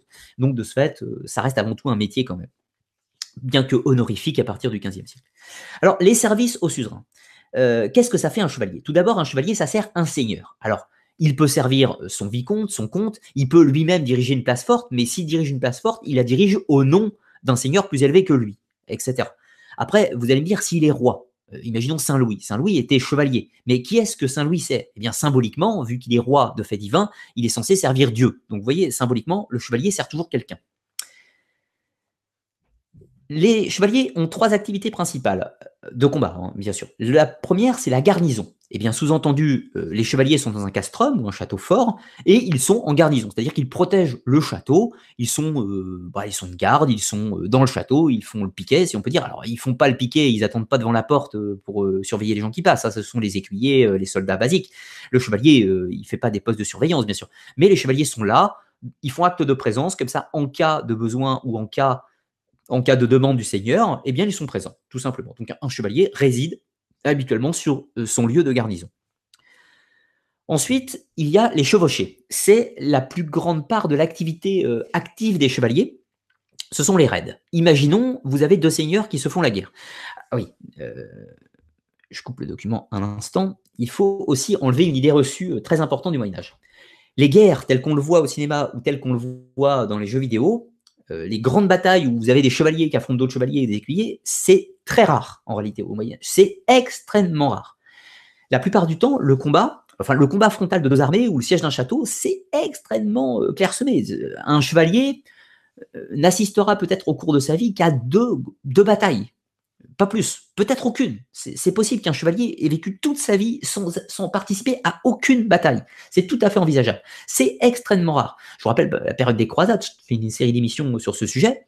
Euh, les grandes batailles, je vous les cite toutes à peu près dans la série d'émissions. Je vous cite pas les escarmouches, je vous cite toutes les batailles justement. Euh, vous voyez que les années passent et qu'il n'y en a pas tant que ça, si je puis dire. Donc c'est pas très très fréquent. Les sièges du château, habituellement, euh, euh, c'est extrêmement rare. Le siège d'un château, personne ne prend un château fort à l'époque. Il faut, imaginer la difficulté de prendre un château fort. Ça dure des années, il faut faire un siège, etc. C'est extrêmement rare. Alors, la plus grande activité des chevaliers, et vous voyez que ça casse un petit peu le code d'honneur qu'on a aujourd'hui, c'est les chevauchés ou les raids ou les razzias. Alors, vous avez un seigneur qui est en bisbille, conflit avec l'autre seigneur. Plutôt que d'envoyer leurs deux armées se foutre sur la gueule, c'est pas ce qu'ils font. Hein. En fait, ce qu'ils font, c'est très simple. C'est que le seigneur qui est supérieur va décider de calmer un petit peu les prétentions de son, vassal, par exemple, qui lui a désobéi. Et pour ce faire, il va faire des razzias, il va piller son territoire.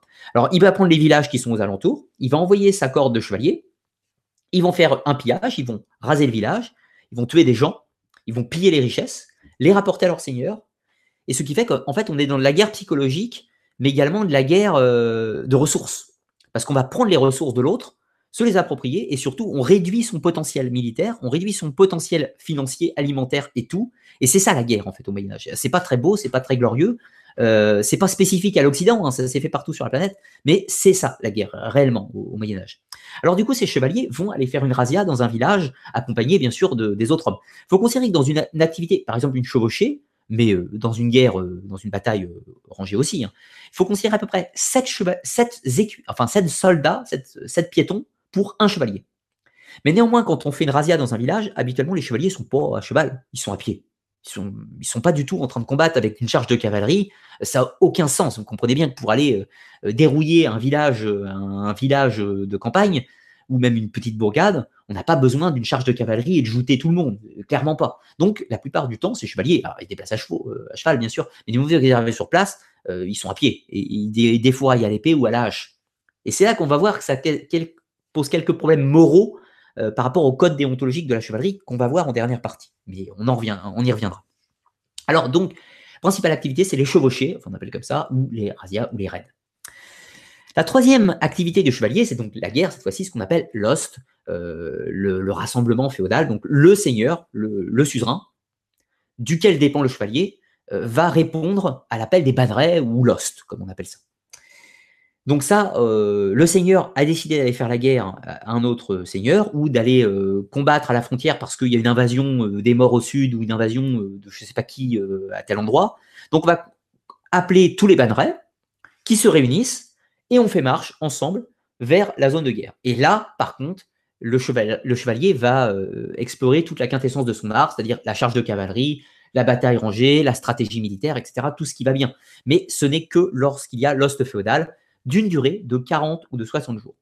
Un seigneur, même un roi, ne peut pas exiger de ses vassaux une durée militaire de plus de 40 à 60 jours continue, à l'année, enfin dans l'année. Donc, sous-entendu, vous comprenez bien que quand on fait la guerre, euh, ben, on la fait pas très longtemps déjà, parce qu'on on peut pas tenir un siège comme ça pendant, pendant euh, deux ans, par exemple, euh, avec des chevaliers qui vont venir seulement 40 ou 60 jours. Alors, vous allez me dire comment on fait du coup Eh bien, c'est très simple, on paye. Si un seigneur veut que des chevaliers, euh, même ses vassaux, hein, même ceux qui sont à son service, combattent euh, pour un siège ou une guerre quelconque pendant plus de 40 ou 60 jours, il faut qu'ils payent, qu'ils raquent. Et les chevaliers peuvent refuser. Ils peuvent aussi accepter, d'où l'intérêt de les payer grassement. Donc, chevalier, c'est avant tout un métier lucratif. Alors, on retourne sur le document.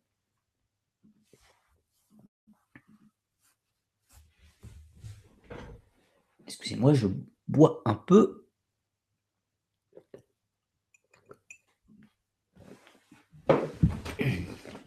Voilà. Alors, un petit peu plus loin, les relations avec l'Église. Sujet très compliqué.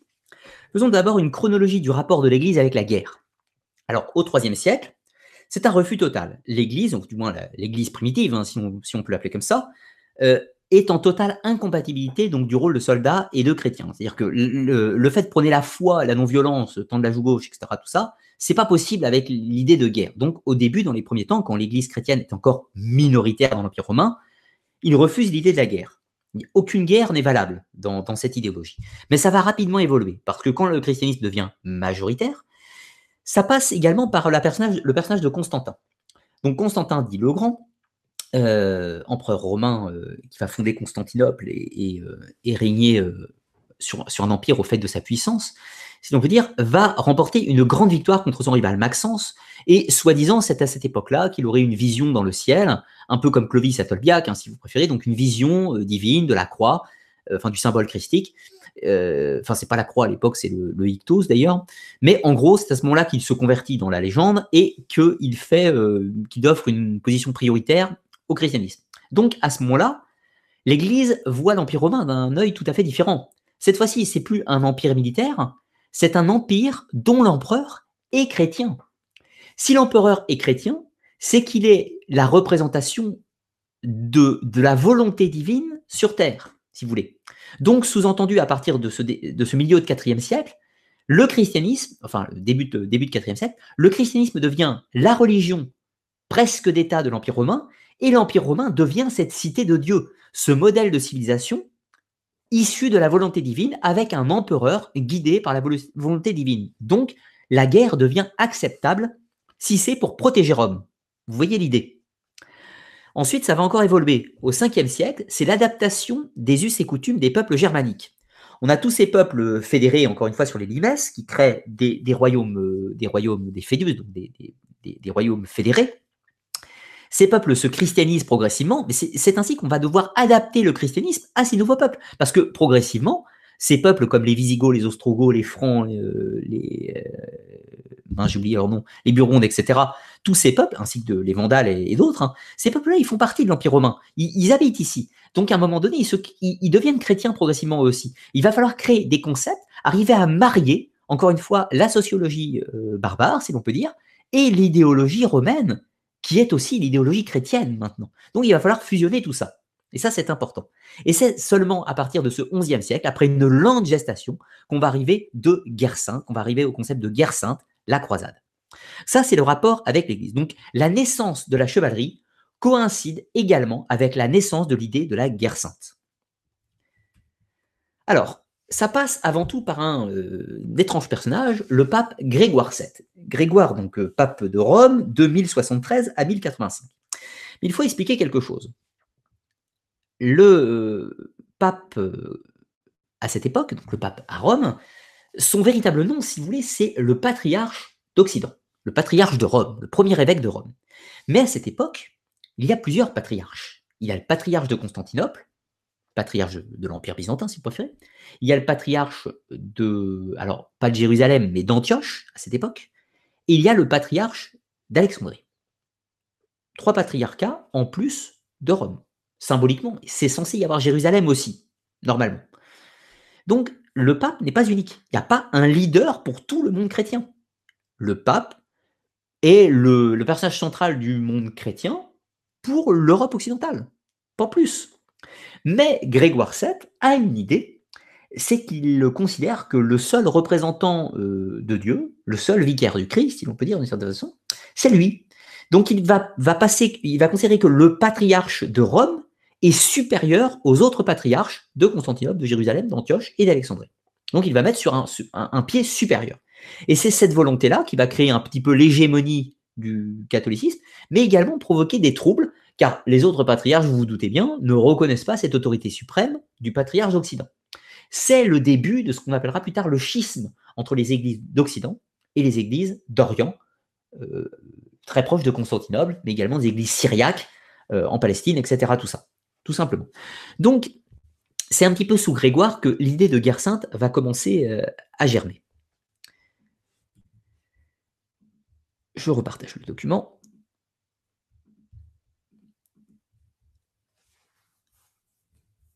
Alors, pour vous rappeler euh, rapidement, la croisade, ça va commencer en 1095 avec l'appel d'Urbain II. Mais un petit peu avant ça, euh, quand on est déjà sous, Grégoire VII, eh bien, ce dernier voit l'émergence de, ce qu'on pourrait appeler les premiers chevaliers. Mais il voit également son pouvoir être, être ébranlé un petit peu, car techniquement, le pape, le, patriarche de Rome à cette époque, est le personnage le plus important du christianisme, de la religion en Occident. Mais néanmoins, les rois, comme le roi de France, mais également l'empereur du Saint-Empire, euh, parfois n'hésitent pas à contester l'autorité, du Saint-Père à Rome. Et c'est ainsi que ce dernier n'est pas à l'abri de certaines razzias de chevaliers ou autres? Et euh, les églises, des évêchés, tout ça, ne sont pas non plus à la, ne sont pas à l'abri de razzias, de pillages, de chevauchés, de chevaliers ou même de soldats tout court. Mais pas que ça, parce qu'il y a également tous les gangs de routiers, c'est-à-dire les mercenaires, les brigands, etc. Tout ça. Donc l'Église a besoin de se défendre. C'est ainsi que l'Église va elle-même recruter des chevaliers. C'est ce qu'on appelle les miles sancti petri. Et plus tard, au temps des croisades, on appellera ça les miles Christi, avec les ordres de moines guerriers. Donc les miles sancti petri, c'est les chevaliers qui sont recrutés par l'Église. Et c'est ainsi qu'on va, voir en fait une distinction entre deux formes de chevalerie. La, chevalerie, euh, la militia secularium, c'est-à-dire la militia séculaire, c'est-à-dire euh, les chevaliers euh, qui servent les seigneurs et tout ça, et la militia dei, c'est-à-dire la milice de Dieu. Les chevaliers au service des évêques, éventuellement du pape, etc. Tout ça. Donc vous vous doutez bien que ces chevaliers-là, leur mission, euh, c'est avant tout de protéger les biens de l'Église, les évêchés, euh, les monastères, euh, les personnes elles-mêmes dans certains cas. Donc on a bien un rôle moral chrétien qui s'implante sur la chevalerie avec cette milice chrétienne. Résumons un petit peu tout ça. Préalablement, nous avons les cavaliers lourds de l'armée carolingienne. Du temps de Charlemagne, ce dernier va faire des nombreuses guerres. Charlemagne est un, empereur conquérant qui ne va pas hésiter à repousser les frontières de son empire et à combattre les peuples barbares. Mais Charlemagne était un roi très pieux, un empereur très pieux également. De ce fait, la plupart de ses guerres avaient une volonté missionnaire. Donc on est tout à fait dans cette image du, euh, du, euh, avant l'heure, si je puis dire. Donc je te rappelle, la chevalerie n'existe pas du temps Charlemagne, mais on retrouve cette idée de guerre missionnaire ou de guerre sainte, encore une fois. On garde l'idée de cavalerie lourde et de guerre sainte. Tout ceci évolue avec le chevalier du XIe siècle. C'est hum, le développement euh, de l'arme avec la lance sur le flanc, la charge de cavalerie, le développement des armures plus lourdes pour les cavaliers montés. Et euh, ces chevaliers, ces premiers miles de métier, vont se diviser en deux catégories. Les miles seculae, c'est-à-dire les chevaliers euh, pour, le, pour les seigneurs, et les miles Christi, à partir du XIIe siècle. Hein, tout ça se divise, ça se divise pas au XIe siècle, mais c'est vraiment au XIIe siècle que ça se divise. Donc les chevaliers euh, séculaires et les chevaliers euh, religieux, si on peut dire. Au milieu de tout ça, existe une autre chose. C'est ce qu'on appelle l'amour courtois. Vous allez dire, qu'est-ce que l'amour courtois? Ça vient faire dans cette histoire? Eh bien, c'est parce que ça va participer à la naissance de ce qu'on appelle les chevaliers dans l'imaginaire, notamment la littérature et la cinéma. Alors, rappelons quand même que le Miles Seculae va évoluer progressivement une, chevalier, euh, une chevalerie noble, une milice euh, pour les nobles, hein, en fait, euh, tout simplement. Et que c'est en fait la fusion de ces trois idéaux, c'est-à-dire le chevalier de Dieu, le chevalier noble et l'amour courtois, qui va donner la figure littéraire du preux chevalier de la table ronde, etc., Gauvin, Perceval et tout ce que vous voulez. D'un côté, euh, l'idéologie de la chevalerie de Dieu, la chevalerie noble, encore une fois, noble, qui est chevalier, l'adoubement, etc., tout ça, puis euh, mettre quelques princesses dans l'histoire, et vous avez le chevalier du cinéma, de la littérature. C'est parfait. Est-ce que ça a vraiment existé? C'est ce qu'on va voir en dernière partie, bien sûr. Avançons un petit peu. Euh, non, j'avais une autre chose à, vous dire. Pour finir un petit peu l'histoire d'abord de la chevalerie, avant d'entrer sur le code moral, euh, voyons son devenir un petit peu. À partir du XIVe siècle, on l'a vu, il y a de moins en moins de chevaliers. Pourquoi? Parce que bah, c'est faut être fils de chevalier ou fils ou noble carrément. Donc euh, bah, du coup, ça, réduit un petit peu, euh, ça réduit un petit peu la possibilité. Donc du coup, je reprends cette expression. On est passé d'une élite. C'est la chevalerie, les miles, c'est l'élite des guerriers du Moyen Âge. C'est l'élite guerrière. Il n'y a pas de combattants en Occident qui ont meilleure réputation qu'eux. Même au monde, pourrait-on dire à l'époque, au monde, euh, au monde connu. C'est-à-dire que même en territoire, euh, pendant les croisades, en territoire euh, musulman, enfin en territoire des États, des d'Orient, sur le champ de bataille, les chevaliers font la différence, militairement.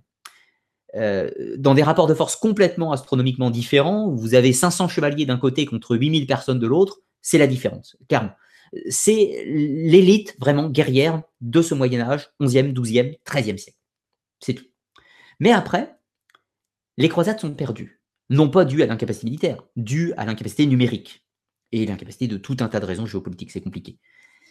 la croisade n'existe plus, mais il semblerait que en même temps que la fin de l'âge des croisades, soit morte l'élite des chevaliers, euh, l'élite des miles euh, de ce Moyen Âge. Par la suite, ça devient donc une élite de nobles, chevalier devient un titre nobilaire, si l'on peut dire, et surtout, ça coûte très cher. Pourquoi ça coûte très cher? C'est ce qui fait d'ailleurs que plus personne ne peut l'être. Enfin, hors, les nobles, bien sûr. Eh bien, parce qu'il faut se faire adouber. Et l'adoubement, l'adoubement fut un temps, c'était une cérémonie religieuse, vous savez, l'épée, machin, etc., tout ça, mais qui était relativement accessible. Sauf qu'à partir du 14e, 15e siècle, l'adoubement, ça devient une cérémonie très luxueuse, où il faut faire un banquet gigantesque, inviter à peu près toutes les personnes importantes, il faut montrer qu'on a beaucoup d'argent. C'est une ruine. Devenir chevalier, c'est une ruine. Ce qui fait qu'il faut avoir de lourds moyens pour devenir chevalier, même en étant noble. Ça, c'est 15e siècle à peu près.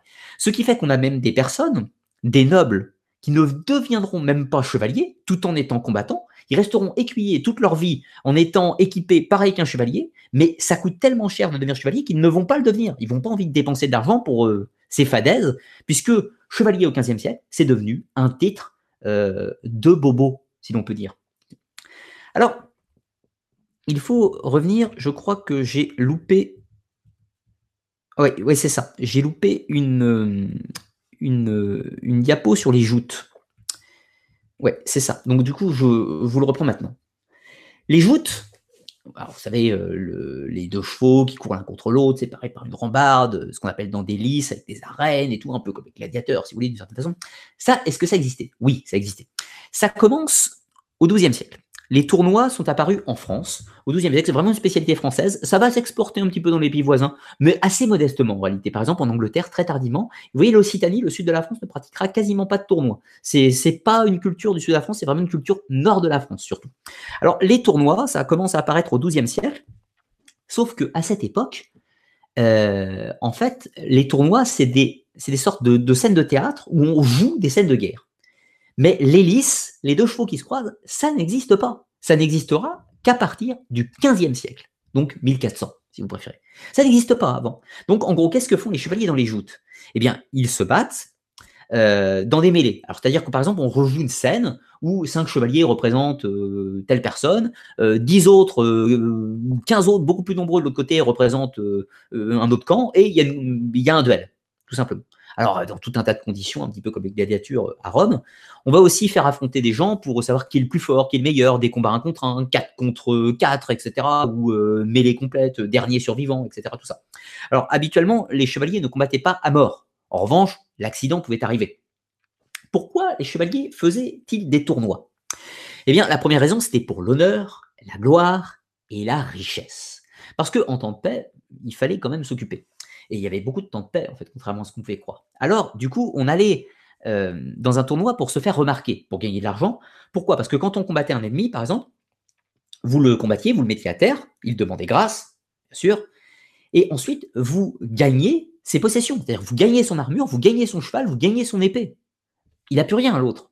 Donc, vous comprenez que pour un chevalier paysan, aller combattre au tournoi, c'est super risqué. Parce que le mec, il a dépensé tout ce qu'il avait pour s'acheter son équipement de chevalier, s'il perd au tournoi, il n'a plus rien. Il n'a plus rien. Il lui reste plus qu'à élaborer son champ. Inversement, si vous êtes très riche, vous pouvez y aller autant que vous voulez, vous racheterez ce que vous avez besoin. Du coup, ça met moins de risques. C'est pour ça que les, les, tournois sont quand même un petit peu l'adage des gens fortunés. Ou alors des gens doués. Parce qu'on a des chevaliers de basse extraction qui sont extrêmement doués en tournoi, et qui vont battre euh, dans des mêlées euh, avec des stratégies, etc., des alliances, vous imaginez, c'est des Game of Thrones, hein, qui vont réussir à, par exemple, capturer symboliquement trois chevaliers, parce qu'en fait, quand vous battez quelqu'un, symboliquement, vous le capturez. Donc, vous prenez son équipement, toutes ses possessions, et vous demandez rançon.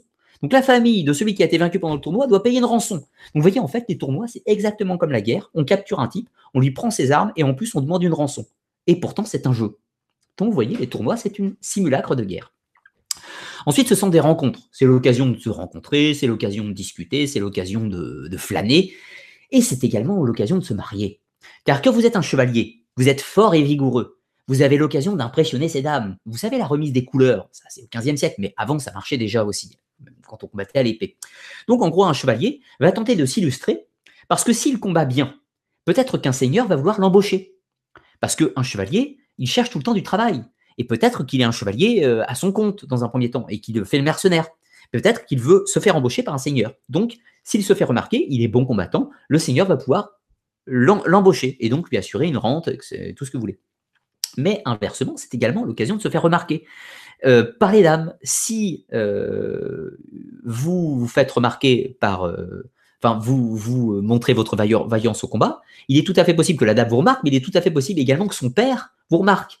Et si son père voit que vous êtes un bon parti et que vous êtes un bon combattant, peut-être il vous donnera la main de sa fille, etc. Donc en gros, les tournois, c'est des rencontres festives, c'est des mariages arrangés, et c'est tout un tas de choses, les festivités du Moyen Âge. Pour revenir aux lices, donc les combats des chevaux, ça apparaît au XVe siècle. C'est sensiblement les mêmes conditions, hein, toujours pareil. Euh, on désarçonne son ennemi, euh, on symboliquement le capture, et donc de ce fait, on demande rançon et euh, on lui rend son équipement. Alors certains chevaliers très honorables capturaient quelqu'un et le libèrent. Bah, vous voyez, c'est honorable. Alors ça, c'est, vous voyez, on est typiquement dans les romans de la table ronde. Quand vous avez Perceval qui désarçonne trois adversaires lors d'une joute, enfin Lancelot qui désarçonne trois adversaires dans une joute, à la fin, il les libère dire non, je t'ai vaincu, mais tu es libre, tu as bien combattu, donc je, ne prendrai pas tes, armes, et en plus tu es libre, je ne te demanderai pas de rançon.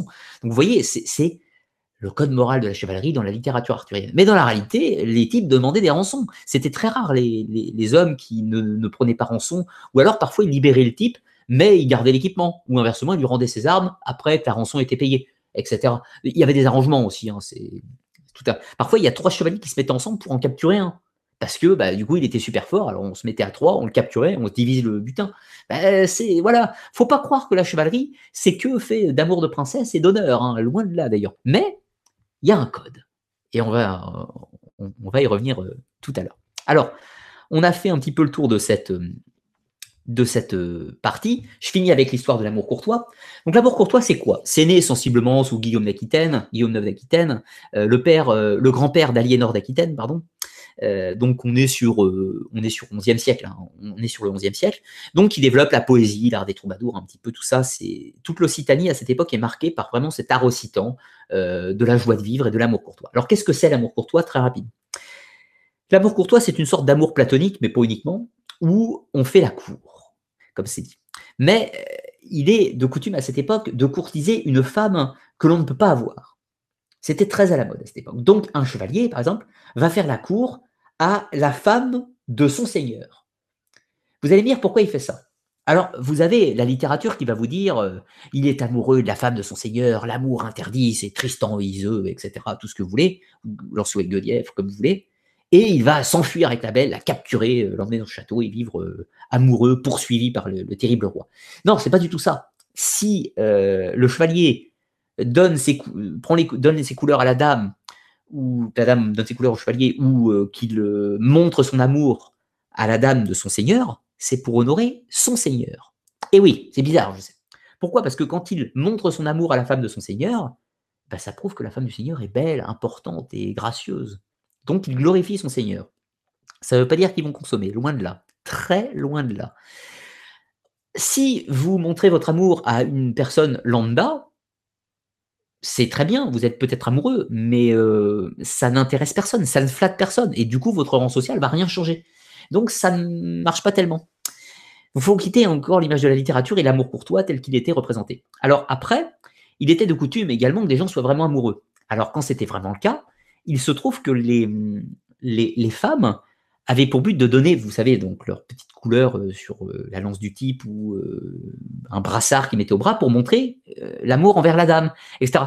Mais il était de très mauvais goût d'aimer son mari pour les femmes. C'était de très mauvais goût à cette époque, il fallait aimer quelqu'un d'interdit. C'est l'amour courtois. C'est le sud de la France, c'est toute une époque littéraire et dû ses coutumes où on honore les gens avec des amours platoniques, où on désire quelqu'un mais sans, sans sans objectif de, conclusion, si je puis dire, et où on est toujours dans le paraître, clairement. Et la littérature va s'en donner à cœur joie. C'est l'art de l'amour courtois. Et c'est donc la fusion, encore une fois, de ces chevaleries, chevaliers du Christ, les Christi, de l'autre côté, les chevaliers des seigneurs, chevaliers nobles, plus l'amour courtois, ce qui va donner tout ce romantisme de la figure littéraire et cinématographique. Alors, euh, question de Steven Zacco. Euh, est-ce qu'il y avait des chevaliers? Est-ce qu'il y avait des chevaliers qui, ont été archers? J'imagine que c'est ta question. Alors, non. Pourquoi? C'est pareil, euh, je dis non au sens générique, ça ne veut pas dire que c'est pas arrivé de façon totalement anecdotique. Pourquoi? Parce qu'en fait, dans le code de la chevalerie, on ne se bat pas à l'arme de jet. On ne se bat pas à l'arc, on ne se bat pas à l'arbalète. C'est des armes qui sont considérées comme déshonorantes. Pour citer une petite anecdote, c'est un cas qui les a d'ailleurs beaucoup surpris à la bataille de Dorilé. Donc on est en 1097, la première croisade est en chemin, et nous avons, euh, nous avons Bohémond de Tarente qui mène une part de, l'armée, si on peut dire, et ils se font surprendre par les armées de Kilik Arslan, le, euh, le, sultan du, sultanat de Roum. Donc ils se font surprendre, ils sont minoritaires, il y a à peu près 10 000 Turcs en face d'eux, et les Turcs commencent à faire des, des petits raids à chevaux, ils les pilonnent avec des arcs, et ils rebouchent chemin.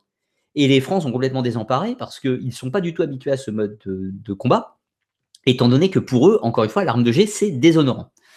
Donc du coup, ils sont bien ennuyés et se recroquevillent sur eux-mêmes avec leur grosse carcasse de ferraille, si je puis dire, ce qui fait que finalement, les flèches font assez peu de dégâts. Finalement, c'est l'armée Godefroy de Bouillon qui débarque et qui euh, lance la charge de cavalerie sur les Turcs et décime l'armée de Arslan. Mais néanmoins, pour la chevalerie, alors attention, il y avait des arcs dans l'armée, euh, dans l'armée des Francs. Il y avait des, des arbalétriers génois, etc. Il y avait tout un tas de tout un tas d'armes de jet qui étaient employées, les Anglais notamment l'arc. C'est pour ça d'ailleurs qu'on parle de la perfide Albion, parce que symboliquement, euh, l'arme de jet est considérée comme déshonorante, du moins dans le code de la chevalerie. Du coup, les chevaliers ne combattent pas à l'arme de jet techniquement pas à l'arc, pas à l'arbalète, ils combattent à l'épée, à la hache, au fléau, à la masse d'armes scoulée et à la lance euh, sous le bras, mais pour la charge bien sûr, mais pas à l'arme dite déshonorante. Parce que l'honneur, c'est très important pour la chevalerie, c'est ce qu'on va voir tout à l'heure. Alors, question de Steve. À partir de quel âge on pouvait devenir chevalier en tant que paysan, voire aussi en tant que noble? Alors, on est en fait, on est euh, classiquement sur l'idée de, l'âge de la majorité. C'est-à-dire qu'on pouvait devenir chevalier sensiblement à partir de 16-17 ans. Euh, pas avant. Pas avant. C'est une question de condition physique, en fait, tout simplement. Euh, à partir du moment où vous êtes considéré comme un adulte, vous pouvez être chevalier. Parce que si vous êtes considéré comme un adulte, vous pouvez prendre les armes, donc vous pouvez être chevalier. Donc en fait, c'est les mêmes règles de vie que pour l'héritage et pour tout, ni plus ni moins. Mais ça va dépendre. Certains ne seront pas chevaliers avant 30 ans.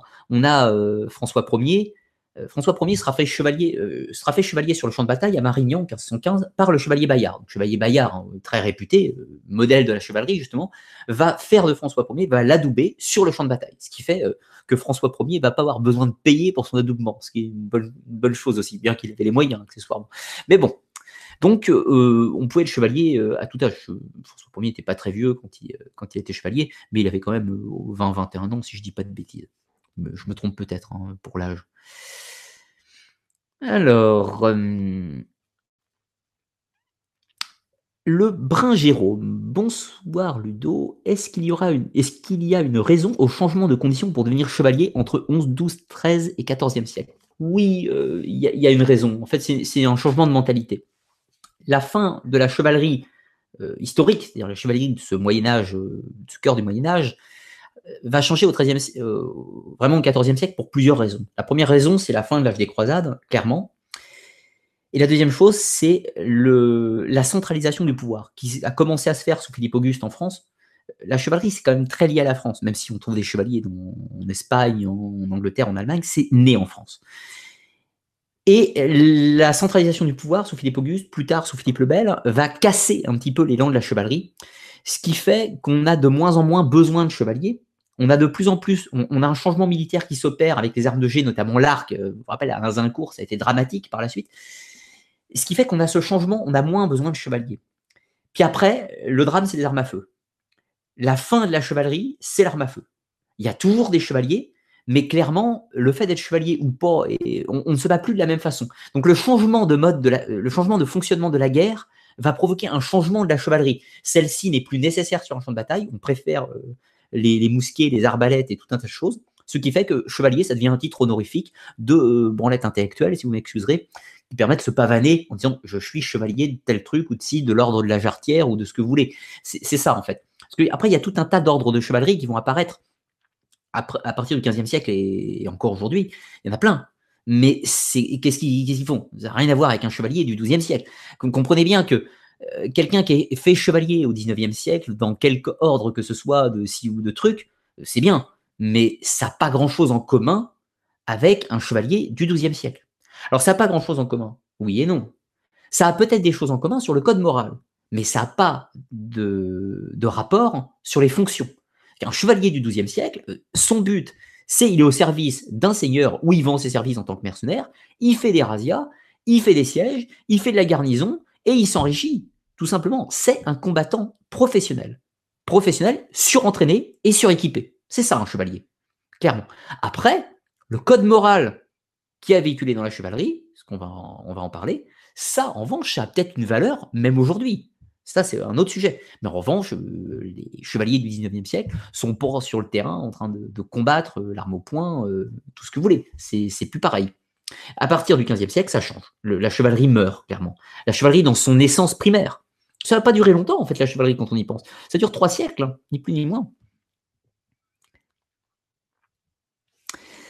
Alors, question. Le chevalier errant est-il totalement un mythe? Et sinon, est-il comparable au Ronin japonais? Non, en fait, c'est pas un mythe. C'est pas un mythe. Ce qu'on en a fait est un mythe.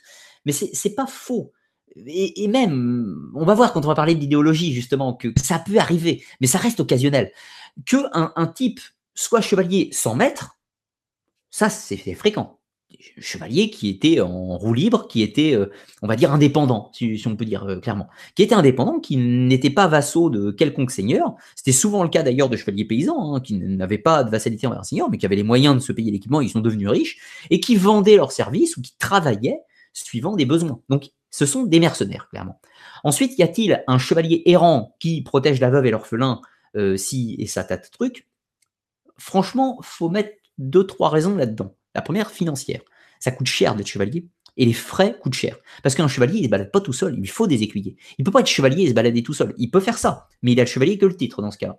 Parce que s'il se balade sans son armure, sans son matos et sans ses chevaux et tout ça, il ne va pas être chevalier très longtemps si quelqu'un le croise, clairement. Après, y a-t-il des types qui ont le été titrés chevalier et qui se baladaient euh, en protégeant la veuve et l'orphelin? C'est possible, mais c'est anecdotique. C'est pas une généralité pour répondre à la question. Mais comme un Ronin, un Ronin c'est un mercenaire, hein, c'est la même chose. Autre question, les premiers cavaliers utilisaient de grandes lances n'étaient pas des cataphractaires en Eurasie en moins de 100, moins 300. Et merci beaucoup pour tes visions. Oh, il y en a eu avant. Euh, des, des, grandes lances ont été utilisées avant. On a Alexandre avec la phalange qui, enfin, c'est Philippe II de Macédoine. On est sur 350 avant Jésus-Christ. 350 avant Jésus-Christ, Philippe II de Macédoine modernise l'armée macédonienne avec la phalange, c'est-à-dire des, lances énormes de genre 5 euh, mètres ou 6 mètres, je ne sais plus, c'est des trucs colossaux, euh, incroyables à trimballer. Et ce qui fait que quand il y avait de la cavalerie en face, il mettait ça devant comme ça, et puis voilà, c'est terminé. Quoi. Donc les types s'empalaient dessus, et ça a été l'arme de guerre de Philippe II de Macédoine pour conquérir la Grèce et d'Alexandre le Grand pour conquérir la Perse. Je vous rappelle quand même qu'Alexandre le Grand a conquis tout l'Empire perse avec 40, 42 000 types à peu près.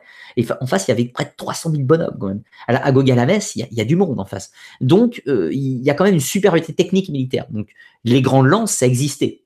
Dans le cadre d'une charge de cavalerie, par contre, c'est spécifique à la chevalerie du Moyen Âge. Ce qui ne veut pas dire qu'anecdotiquement, ça n'a pas existé avant, mais pas de façon généralisée. Alors, euh, je vais en prendre encore une ou deux, s'il y en a une ou deux et puis après je continuerai. Donc, question de Laurence. L'Église est coupable de toutes les, de toutes les personnes euh, qui ont tué. Bah, L'Église est coupable, c'est un peu facile quand même. L'Église est coupable pas plus que les autres et pas moins que les autres, je serais tenté de, dire. Euh, L'Église est coupable d'avoir tué des gens, mais euh, est-ce coupable de se défendre dans certains cas? C'est-à-dire qu'à un moment donné, parfois l'Église déclenche une guerre et va tuer des gens on pourrait dire qu'elle est coupable. Mais quand quelqu'un vous attaque et que vous vous défendez, l'Église appelle à se défendre. Donc, dans ce cas-là, se protéger, est-ce un crime? Enfin, je sais pas, moi, si quelqu'un rentre dans ma baraque avec une épée, bah, je n'ai pas d'arme à feu, donc euh, je vais prendre mon épée et je vais me défendre, éventuellement. Enfin, je, caricature, vous vous doutez bien. Mais je veux dire, je ne vais pas me laisser trucider comme ça. Si quelqu'un m'agresse, je me défendrai. C'est bête et idiot. vous touchez à, à, mon ami, euh, bah forcément, euh, à un moment donné, euh, je vais, défendre et je vais la défendre surtout. C'est évident, c'est tout à fait logique. Donc se défendre n'est pas forcément un crime. L'Église parfois été l'agresseur et parfois été l'agressé. Donc à un moment donné, moi je suis contre le manichéisme bien, gentil, méchant, mauvais, etc. Tout ça. Le monde il est gris ni noir ni blanc, il est gris, avec tout un tas de nuances dans tous les sens, sans faire de référence au film pourri qui porte un nom proche d'ailleurs. Bref, euh, donc l'Église est responsable de tout Non, l'Église n'est pas responsable de tout. En revanche, elle n'est pas innocente de tout non plus, c'est certain. Mais voilà, soyons pas manichéens.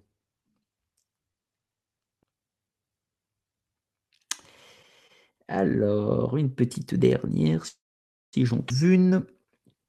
Question de Jules. Est-ce que c'est arrivé souvent qu'un édit royal fasse chevalier quelqu'un qui ne pouvait pas l'être? Y a-t-il des anecdotes qui nous sont venues à ce sujet? Euh, Il y en a quelques-unes, notamment le chevalier Saint-Georges. Alors, chevalier Saint-Georges, euh, on est sur le XVIIIe siècle, mais il a été fait chevalier par édit royal, etc. Tout ça. Euh, voilà, quoi. Donc, c'est arrivé. Je ne veux pas spécialement de nom à donner comme ça, mais c'est pas rare, C'est même fréquent. Mais c'est fréquent dans la noblesse, en fait. C'est pas fréquent dans le monde paysan. C'est-à-dire que un noble, pas chevalier, parce que très peu de gens sont chevaliers, en fait, à partir du XVe siècle, qui fait des actes glorieux, qui, je sais pas, euh, euh, crée, euh, va être l'artisan d'un mariage entre deux familles nobles, eh bien, pour leur remercier, on va le nommer chevalier de la couronne de ci, de trucs, quoi. C'est une connerie. Connerie que j'adore beaucoup parce qu'il a joué dans James Bond, déjà, et surtout dans Le Nom de la Rose, mon film préféré, a été fait chevalier par la reine d'Angleterre. Pourquoi elle a été chevalier? Il a été fait chevalier parce qu'il a une figure du cinéma, euh, popularisé tout un tas de trucs, il défend l'Écosse, etc. Tout ça. Donc voilà, il a fait chevalier. C'est pour le récompenser de quelque chose. Donc à l'époque, c'était pareil. On récompensait quelqu'un de ça. La Légion d'honneur, c'est un titre de chevalerie. Quand on donne la Légion d'honneur à quelqu'un, on fait quelqu'un chevalier. Par exemple, euh, tous les joueurs de foot ont été faits chevaliers. Vous voyez le rapport que je voulais vous dire tout à l'heure entre le chevalier du Moyen Âge et le chevalier actuel? Il est évident que les activités des footballeurs actuels n'ont pas grand-chose en commun avec les chevaliers de l'ordre du temps du Moyen Âge, par exemple. Et pourtant, les deux sont chevaliers au sens légal du terme. C'est bizarre, je sais, euh, mais bon, c'est comme ça. Après, il faudrait poser la question des valeurs morales, c'est un autre problème encore. Alors du coup, je reprends mon fil d'émission. J'ai quelques petits diapos pour la dernière partie, mais ce sera à vous partager, ce sera surtout euh, moi qui vais vous parler le temps que la machine, voilà, clac. Alors, voilà, le code des chevaliers. Est-ce un mythe ou la réalité? Eh bien, un petit peu les deux, on va voir. Alors, tout d'abord, le chevalier doit respecter un code de conduite, c'est les valeurs chevaleresques, au nombre de sept. Alors ça, ça a été codifié à l'époque du Moyen Âge. Euh, comment ça a été codifié? Eh bien, c'est relativement simple. Euh, je, vais vous laisser la page, comme ça vous pourrez regarder. L'Église se rend compte assez rapidement que ça devient du grand n'importe quoi. C'est-à-dire que les miles, les chevaliers, comme nous on les appelle aujourd'hui, ces guerriers d'élite sont quand même des, des, gens qui, font, bah, qui sont comme tous les soldats, qui répondent à des ordres, qui font des pillages, des razzias, et qui sont simplement des guerriers d'élite, ni plus ni moins que des guerriers d'élite. Alors c'est ainsi que l'Église va tenter de codifier plus ou moins tout ça avec certains auteurs. Mais ça, c'est pas au XIe siècle, c'est à partir du XIIe siècle, pour être exact. XIIe et XIIIe. L'Église va commencer à vouloir codifier un petit peu la chevalerie pour qu'en gros ces guerriers d'élite répondent à un code moral. C'est ainsi qu'on va retrouver les sept valeurs de la chevalerie. La loyauté, le courage, la courtoisie, la sagesse, l'honneur, la justice, la fierté, la foi et l'humilité. Euh, je vous ai mis les 7, 3, 4, 5, 6, 7, 8, 9. Ouais, j'en ai mis 9, oui, il n'y en a que 7. Je ne sais pas, il y en a qui doivent se regrouper entre elles, mais techniquement, il n'y a que 7 vertus du chevalier.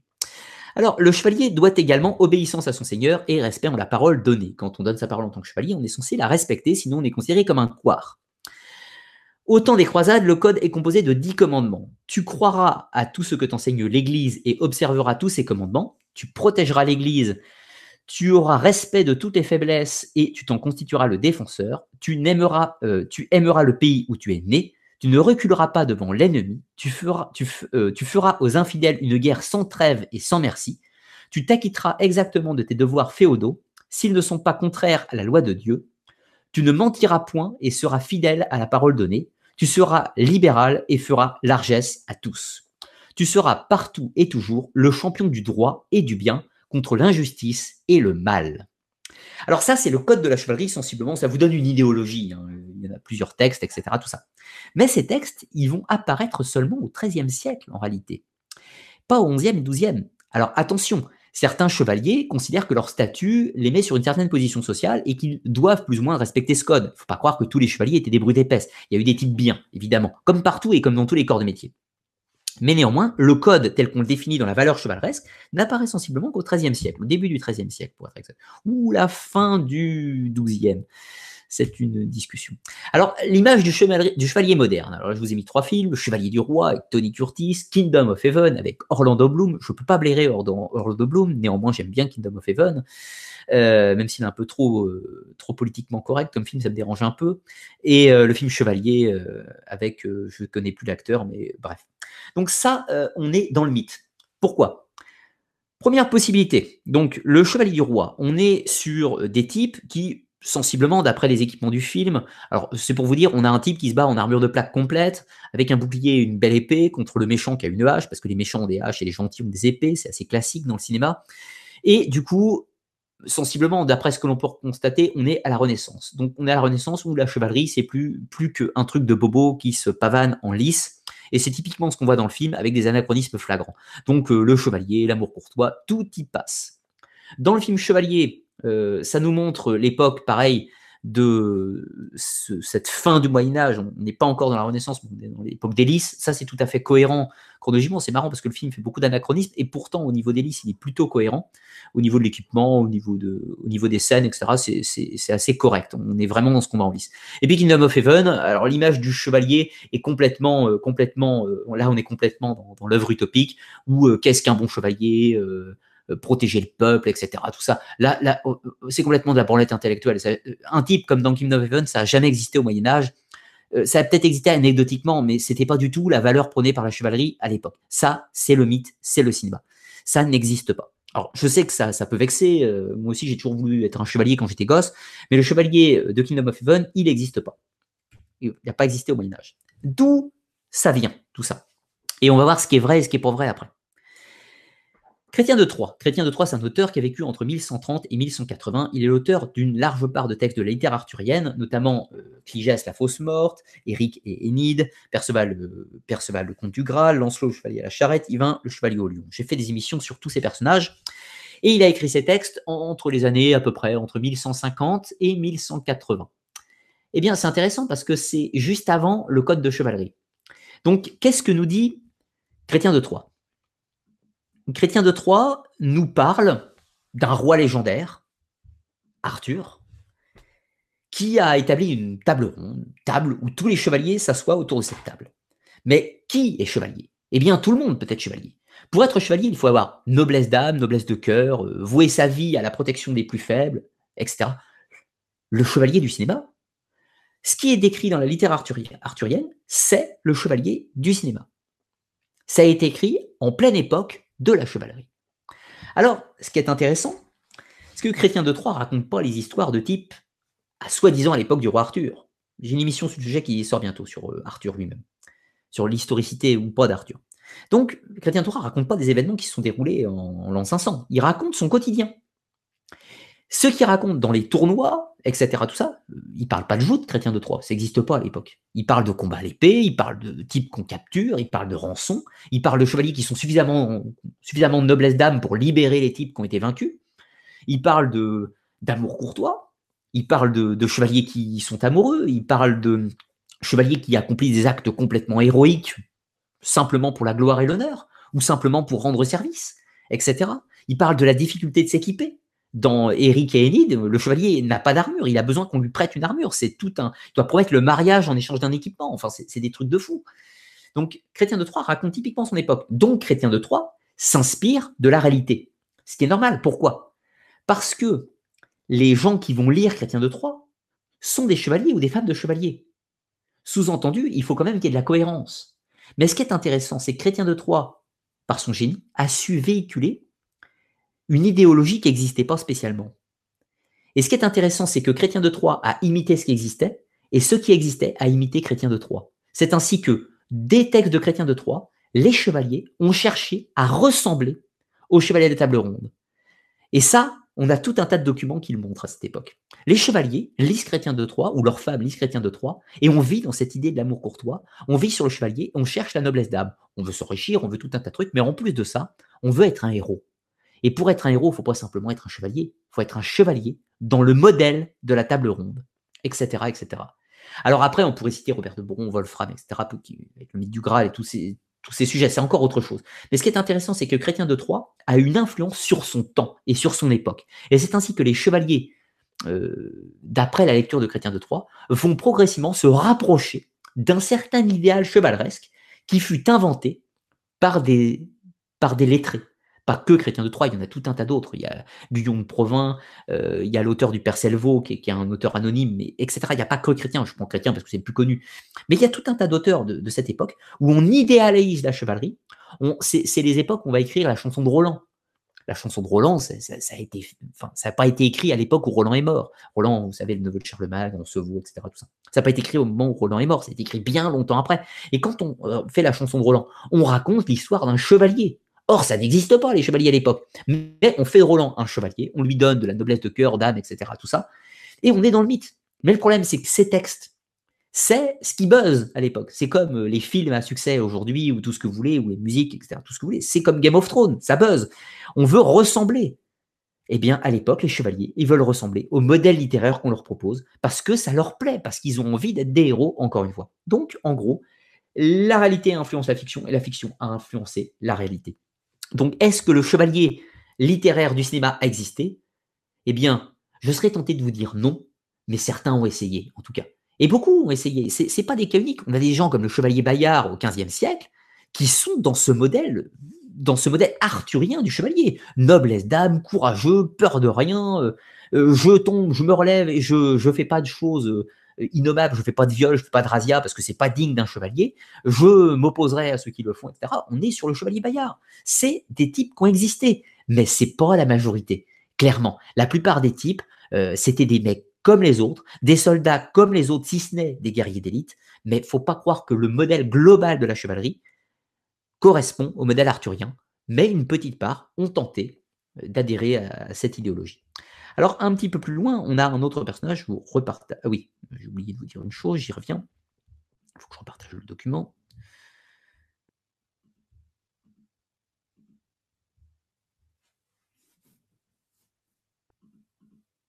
Voilà. Alors, précisons aussi que Chrétien de Troyes a eu des mécènes, c'est-à-dire qu'il écrivait, mais il fallait, euh, comme tout auteur à cette époque, il faut qu'il soit payé pour écrire. Donc, il y a des gens qui ont financé son travail. Les principaux mécènes de Chrétien de Troyes, c'est d'abord Henri Ier de Champagne. Donc, Henri Ier de Champagne, c'était comte, euh, il était comte de Champagne, hein, bien sûr, et il a été combattant des croisades avec, Louis VII. Donc, il a participé à la deuxième croisade. Donc, évidemment, quand Chrétien de Troyes écrit, euh, l'homme qui le paye est un homme qui a combattu à Damas, qui a combattu en Terre Sainte. Ensuite, son deuxième mécène sera Philippe d'Alsace. Alors Philippe d'Alsace euh, va lui commander, enfin, il va écrire en dédicaçant à Philippe d'Alsace le Perceval. Philippe d'Alsace, qui était comte, comte de Flandre et de Vermandois, va combattre en Terre Sainte. Il va mourir à Saint-Jean d'Acre en, en, 1191, lorsque Saint-Jean d'Acre était tombé aux mains des musulmans et qu'elle sera reprise par Richard Cœur de Lion et Philippe Auguste. Philippe d'Alsace est mort au siège de Saint-Jean d'Acre. Donc il faut comprendre, encore une fois, que euh, Chrétien de Troyes est influencé par, euh, par ce qu'il côtoie, c'est-à-dire cette noblesse qui va partir en Terre Sainte et qui en revient avec toutes les épopées des croisades. C'est pour ça que les chevaliers de la table ronde ressemblent tellement aux chevaliers des, croisades. Autre chose aussi, Marie de France sera une des mécènes de, Chrétien de Troyes. Marie de France, c'était la fille de Louis VII, donc le roi de France, fille du roi de France, qui va lui commander le Lancelot. Et c'est pour ça que le Lancelot, le chevalier à la charrette, on se retrouve cette histoire d'amour entre Lancelot, Guenièvre, triangle amoureux Arthur, etc. Tout ça, héroïsme, chevalerie, tout y passe, parce que on voit que ces auteurs veulent aussi faire plaisir à leurs mécènes, que ce soit Marie de France ou Philippe d'Alsace ou Henri Ier de Champagne, peu importe. Et c'est ça qui est très intéressant. Le, le, Perceval a été écrit quelques années avant que, avant que Philippe d'Alsace ne meure.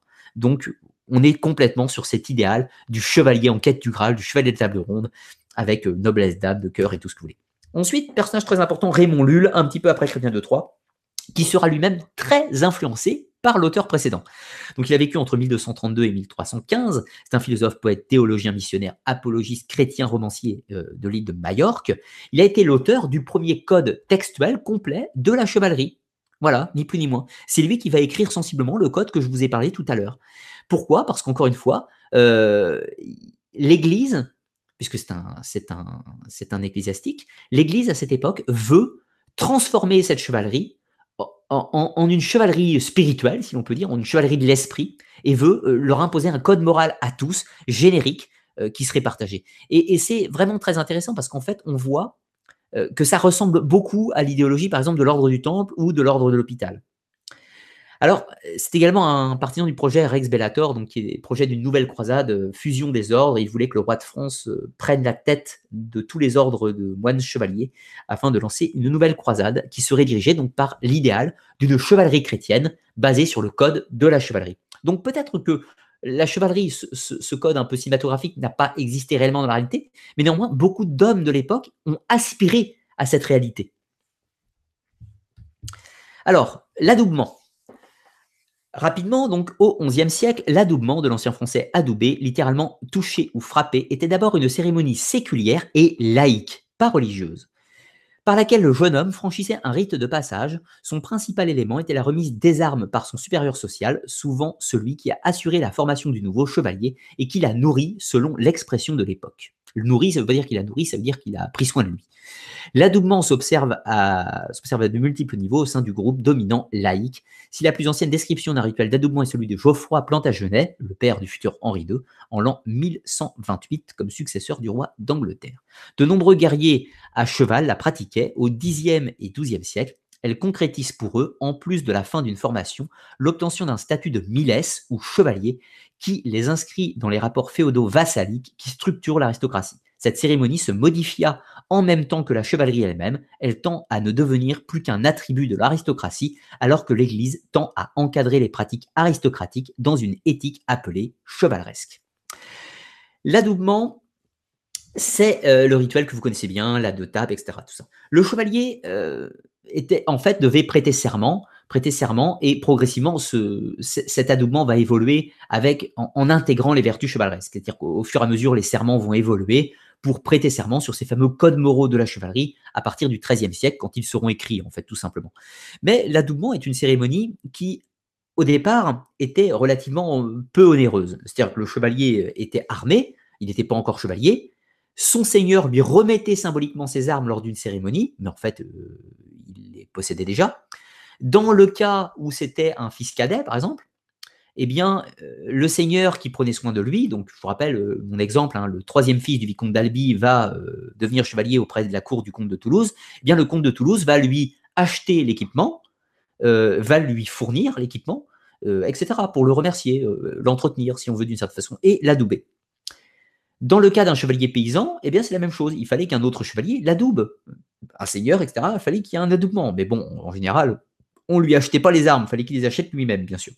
Alors par la suite, lorsqu'on est au XVe siècle et qu'il y a toujours la cérémonie d'adoubement, on prête serment sur euh, protéger Dieu, protéger la foi, protéger tout ce que vous voulez, enfin le code de la chevalerie, quoi.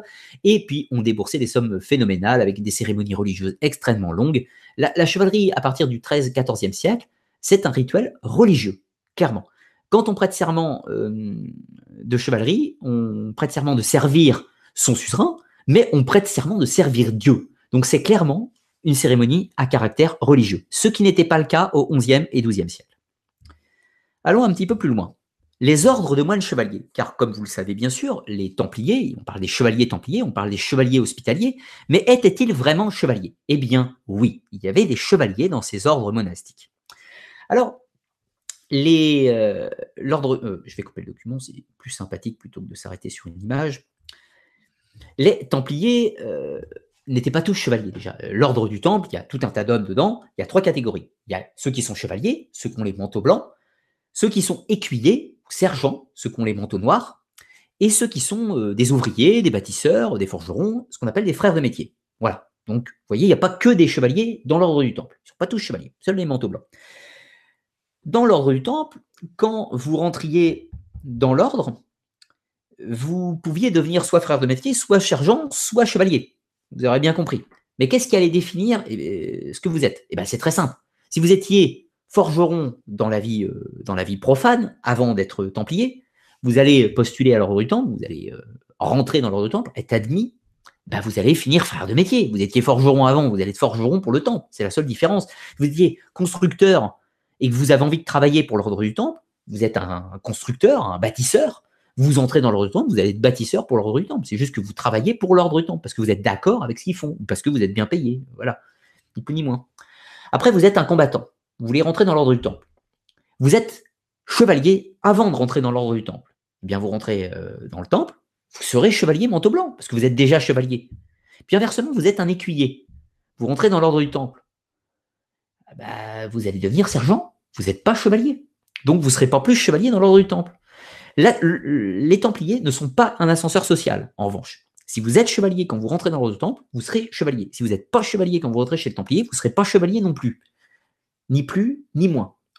Chevalier, c'est un ascenseur social dans la vie euh, publique, au XIe, XIIe siècle, c'est certain, Mais dans l'ordre du temple, ce n'est pas un ascenseur social. Si vous voulez rejoigner l'ordre du temple, il y a des gens qui rejoignent. Je prends un exemple avec Robert de Sablé.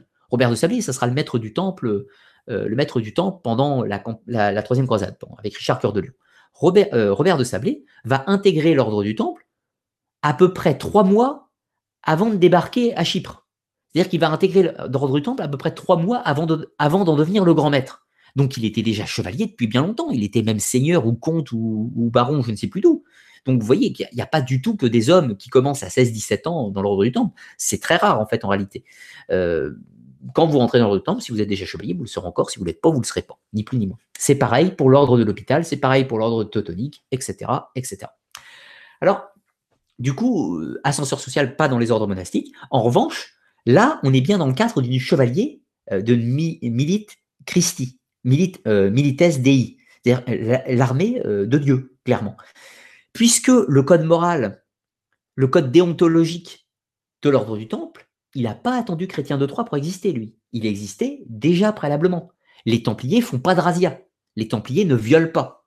Les Templiers, enfin, ils font pas de razzia c'est arrivé, clairement. Mais c'est pas, c'est pas normal. C'est pas naturel, on va dire. Même si c'est arrivé, bien sûr. Donc, ils ont déjà un code moral déontologique.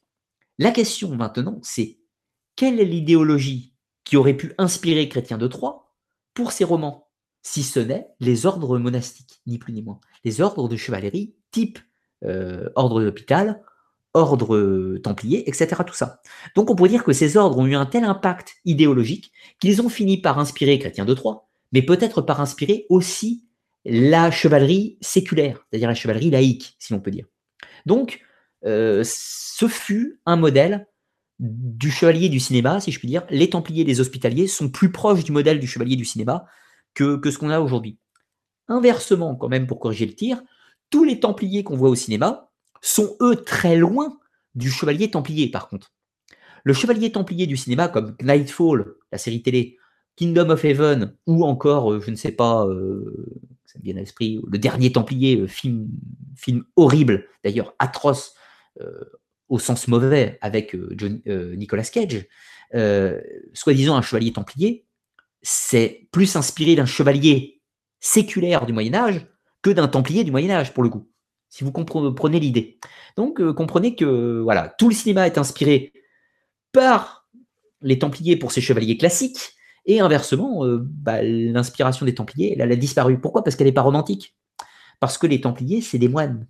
C'est des chevaliers, oui, mais c'est aussi des moines. Forcément, c'est un petit peu moins sympathique pour le cinéma. Alors, allons un petit peu plus loin. Euh, je ne vous mets pas le diapo, ce n'est pas nécessaire pour, pour maintenant. Les chevaliers de table ronde. Euh, les chevaliers de table ronde, c'est réellement le modèle, en fait, vous, l'aurez compris, du chevalier, encore une fois, de la fiction et de la littérature. Ce qu'a créé Chrétien de Troyes, c'est probablement inspiré de certains chevaliers, ou du moins d'une aspiration de la chevalerie, et éventuellement des moines euh, chevaliers, pour donner cette image des chevaliers de table ronde. Ce qui fait qu'en fait, aujourd'hui, les chevaliers de table ronde, c'est l'image classique du chevalier, qui n'a pas exister, si ce n'est de façon anecdotique, ou encore une fois, je le rappelle, par l'aspiration, le désir de vouloir ressembler au chevalier de table ronde. Ça existait à l'époque, ça existe encore aujourd'hui. Alors, nous avons terminé pour le pour l'émission globalement. Donc maintenant, je vais répondre à vos questions, si vous en avez du moins, afin de pouvoir euh, conclure sur notre histoire de chevalerie. Alors, je reprends le document. Je ne sais pas où j'en étais pour les questions. Je vais remonter un petit peu le fil. Ça, ça j'y ai répondu. Hmm. Excusez-moi, le temps de trouver les questions. Euh, ça, j'y ai répondu. Oui. J'étais au bon endroit en fait. Vous m'excuserez pour le petit temps d'attente. Ah C'est toujours compliqué parce que la page se charge. Bon, je vais prendre les questions où je les trouve et puis euh, si j'ai loupé la vôtre, eh bien vous vous tenterez de la reposer au possible. Alors, question de David Bros. Question. On peut comparer un chevalier à un samouraï? Oui, euh, on peut comparer un chevalier à un samouraï. C'est pas très très éloigné en fait. C'est pas les mêmes. Enfin, oui, Les samouraïs, ça dure plus longtemps. Le, samouraï, euh, alors samouraï, ça veut dire servir. Donc tu sers ton daimos, ton seigneur au Japon, ou éventuellement le shogun, le Premier ministre, le dirigeant du gouvernement ou l'empereur, hein, peu importe. Tu sers ton seigneur, ton daimos, etc. Tu es samouraï, tu es entretenu par un seigneur plus puissant que toi, en gros. Mais le daimos lui-même est samouraï, puisqu'il sert le shogun. Le shogun lui-même est samouraï, puisqu'il sert l'empereur, etc. Oui, le, samouraï est sensiblement proche du, chevalier, si ce n'est que leur code moral euh, a existé dès le début et qu'il n'est pas tout à fait similaire. Les deux histoires sont proches mais pas tout à fait les mêmes. Mais c'est proche, c'est voisin. Et puis c'était les mecs balèzes du Japon. Alors, question. Le vol, l'usurpation de titres et les faux était-il courant à l'époque? Oui, oui, c'est une bonne question. Y avait-il des faux documents? Bien sûr que des, gens ont prétendu être chevaliers, par exemple, euh, s'étant fait adouber par euh, tel ou tel type, loin, mais il fallait changer de région. C'est-à-dire qu'il fallait absolument changer de région. Mais il, s'est arrivé, en l'occurrence, des gens qui ont usurpé. Euh, alors, usurpation d'identité, ça c'est arrivé. Et faux documents, c'est arrivé également. Mais dans tous les cas, ça existait. On a quelques documents de gens qui ont été pendus haut et court ou décapités pour ce type d'acte au Moyen-Âge, en tout cas. Et par la suite aussi, d'ailleurs. Mais oui, oui c'était fréquent.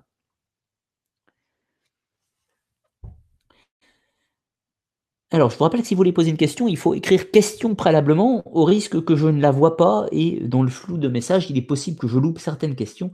Donc, n'hésitez pas à me, à me le dire.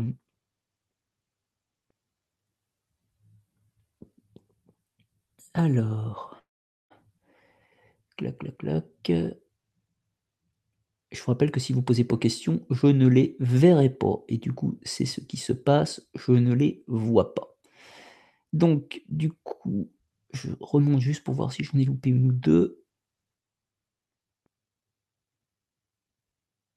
Ouais, là, non, c'est bon. Alors, du coup, je vais euh, conclure rapidement l'émission. Puis, si vous aviez euh, quelques autres questions à poser, je vous laisserai les poser, j'y répondrai quand même, parce que peut-être que vous n'avez pas le temps de poser les dernières dans, euh, dans l'optique où il n'y en aura pas, je vais juste conclure tout simplement. Alors, rapidement, avant, clac, je repartage le document. Ah, mon logiciel fait des caprices comme...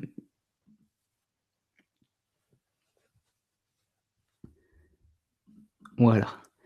Alors, donc, rapidement sur la réalité de la chevalerie. Donc, la chevalerie du Moyen Âge, il euh, faut, sortir un petit peu l'image d'Épinal, comme on disait. Les chevaliers au XIe siècle, avant toute chose, c'est des hommes qui ont hérité de euh, la culture guerrière germanique, qui ont hérité de l'idéologie romaine et qui sont chrétiens, mais néanmoins qui sacralisent la guerre.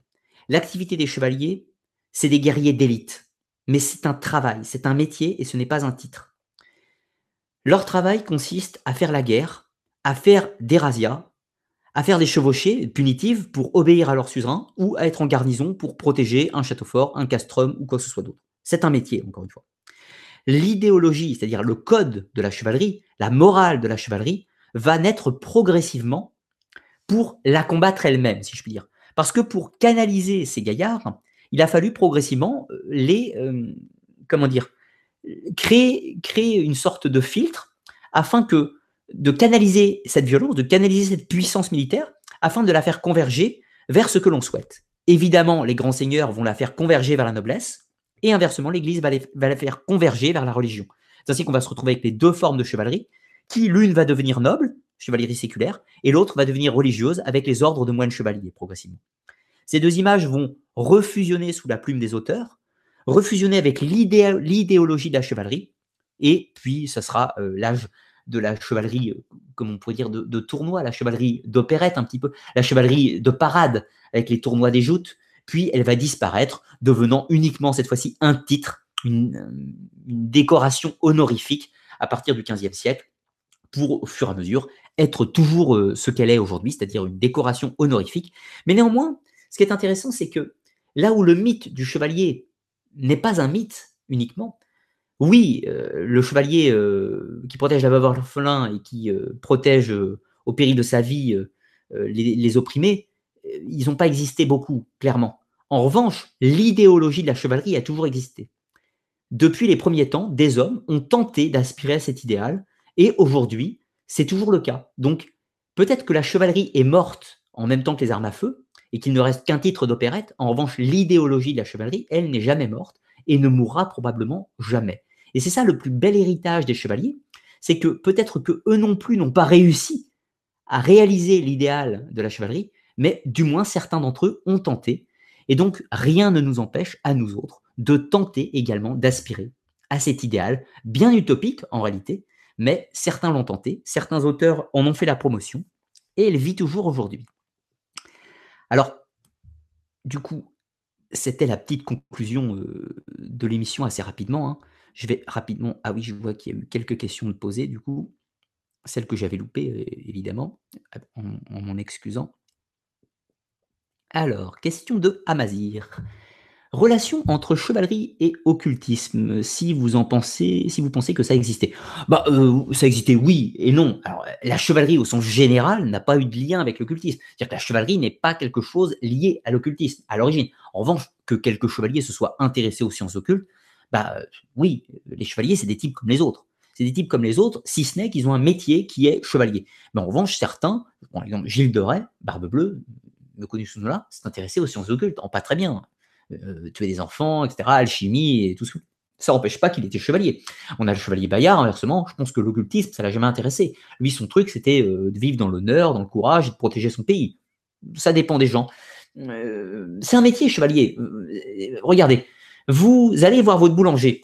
Bah, peut-être que vous avez un de vos boulangers qui est chrétien et qui va à l'église, puis votre autre boulanger qui y va pas du tout et qui est un militant athée vous avez peut-être un autre boulanger, un troisième, qui tire le tarot le dimanche euh, après-midi.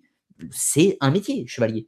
C'est pas un titre, contrairement à, l'idée reçue. Ça l'est devenu un, titre maintenant, mais à l'époque, ça n'en était pas au Moyen Âge. Question de Soso. Euh, qui est le chevalier le plus connu au Moyen Âge Le chevalier le plus connu au Moyen Âge, Bayard, hein, c'est un des plus connus. On a euh, du Guesclin, qui est connu, en France, hein, bien sûr. Après, au Moyen Âge, hein, euh, oui, au Moyen Âge, c'est les deux plus connus. Après, on a d'autres noms que j'ai pas de tête, que j'ai notés dans mes carnets, euh, qui ont été très réputés pour, euh, pour les tournois. En fait, on, a un, type, j'ai plus son nom, faudra que je vous le retrouve, qui a gagné, qui gagnait tournoi sur tournoi. C'était un chevalier de petite extraction, un scélérat fini. Hein. il était connu pour tente des traquenards pendant les tournois, tout ça, de capturer, il s'était enrichi euh, de fou, et en plus c'était un bon combattant. Donc euh, son nom a été connu, mais pas, dans les manuels d'histoire, il est connu dans, l'histoire de la chevalerie, c'est tout. Mais sinon, dans le plus connu, ça reste Bayard, euh, Bayard du Guesclin, etc. Roland, qui a jamais été chevalier d'ailleurs, parce que ça n'existait pas la chevalerie à cette époque. On a tout un tas de, types, Tancred de Hauteville, etc., pendant les croisades, etc., des types connus. On a le chevalier, comment il s'appelait euh, oh, Je sais plus son nom le type qui est sorti des murailles de, Jaffa euh, avec 50 types pour pilonner l'armée de Saladin, euh, un, chevalier, qui je vous raconterai ça dans l'histoire des croisades. C'était euh, du, temps, donc il y, avait, Conrad de Montferrat qui tenait la ville de, voilà, Tyr, c'était ça. Et donc il y avait l'armée de, de 8000, 8000, 8000 Turcs devant les murailles de Tyr. La ville était complètement pilonnée sous le feu de l'ennemi, etc. Tout ça. Et on a le chevalier qu'on appelle le chevalier, le chevalier vert je connais plus son nom, excusez-moi, qui sort des murailles avec 50 types et qui court droit dans les musulmans et qui fait un énorme trou dedans. Il revient, il recommence. Il a recommencé ça plusieurs fois pendant plusieurs jours d'affilée, au point que Saladin a levé le siège. C'était n'importe quoi. Des, types extrêmement euh, courageux qui ont défié les lois de la guerre, si je puis dire. Euh, question de Steve, d'où vient l'arianisme? Alors, l'arianisme, donc c'est du christianisme déjà, L'arianisme, ça vient d'Arius. Arius, c'était un prêtre chrétien qui vivait donc en Orient. Je crois que c'est en Syrie, si je vous dis pas de bêtises, mais c'est peut-être en Égypte. Je vous laisse le doute à vérifier. Donc Arius, c'est son nom, qui va développer une vision du christianisme qui considère que le Christ est un homme touché par la grâce divine, mais pas le Fils de Dieu. C'est-à-dire qu'en fait, Jésus est né physiquement en tant qu'homme, donc pas de naissance virginale, etc., tout ça, mais que c'est l'Esprit Saint le touche et le rend divin mais à la base, c'est un homme. Donc c'est un homme devenu divin et non pas euh, Dieu fait homme. C'est la différence sommaire euh, de l'arianisme. Donc voilà. Donc il n'y a pas la Trinité divine euh, dans l'arianisme, notamment.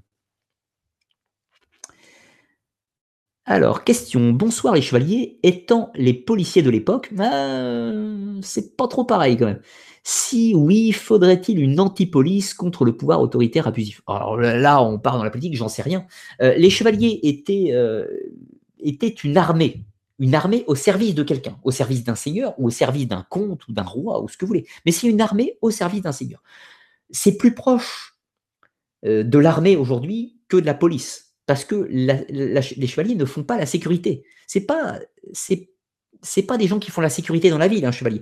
Le chevalier, il n'est pas là pour aller, euh, pour aller rattraper le voleur qui a, piqué, euh, qui a piqué l'autre fermier.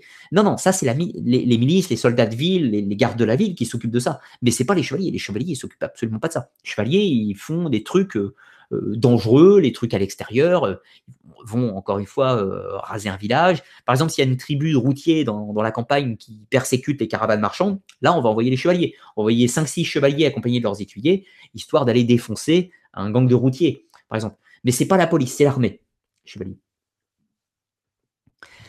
Question est-il vrai que la chevalerie française était la plus performante au Moyen Âge? Performante, euh, difficile à dire disons que hum, elle est née en France, elle a commencé en France, la chevalerie.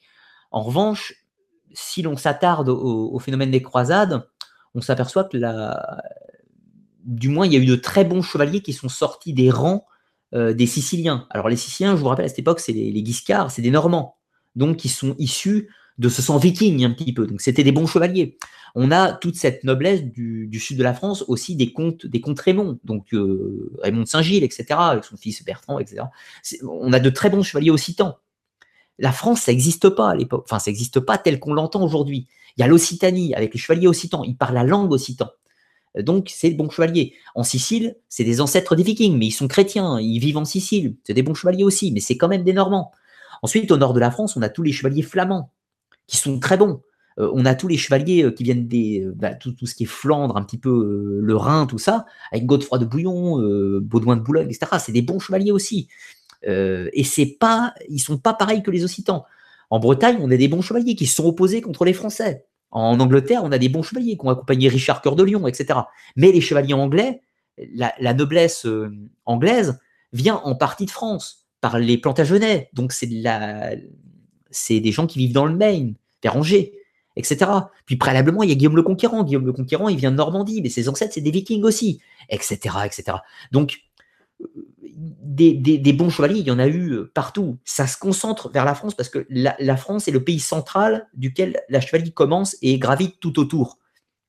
Mais euh, non, je pense que c'est un peu trop simpliste de dire que les, les, Français étaient meilleurs. Je vais faire du chauvinisme si je le dis, donc ça me paraît un peu trop simple de le dire. Alors, euh, je vous rappelle que si vous posez pas question devant la question, je ne la verrai pas, du coup je n'y répondrai pas. Euh, question, un chevalier respectait les codes de la chevalerie, respectant les codes de la chevalerie, peut-il désobéir aux ordres de son seigneur si cela va à l'encontre de ses principes? Alors, oui, mais à ses risques et périls. C'est-à-dire que un chevalier désobéit à son seigneur, imaginons pour une raison, c'est-à-dire que imaginons que le seigneur donne l'ordre d'aller piller un village, là on parle réalité, on essaie de sortir un peu de la fiction chevalier ordonne d'aller piller un village, par exemple, et, euh, le chevalier veut pas. Alors pourquoi il veut pas? Peut-être parce que c'est contre son code moral, parce qu'il dit ouais, c'est des femmes et des enfants innocents, j'ai pas envie d'aller tous les tuer, euh, c'est pas le but. Eh bien déjà, il les tuait pas forcément. Quand on parle d'une chevauchée et d'une razzia, on ne tuait pas forcément les gens dans le village.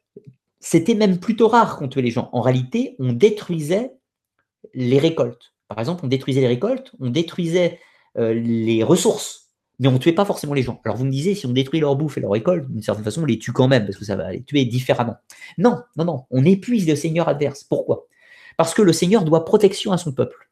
Ah oui, le peuple le sert, mais le seigneur doit protection à son peuple. Ça, c'est très important. Si euh, le peuple veut renverser son seigneur, il peut le faire au Moyen Âge. Faut pas croire. Hein. Parce que c'est pas le seigneur de sa mode castrale avec ses 50 types armés qui va s'opposer aux 500 habitants à côté. Ça Non, non, non, le suzerain doit protection à son peuple.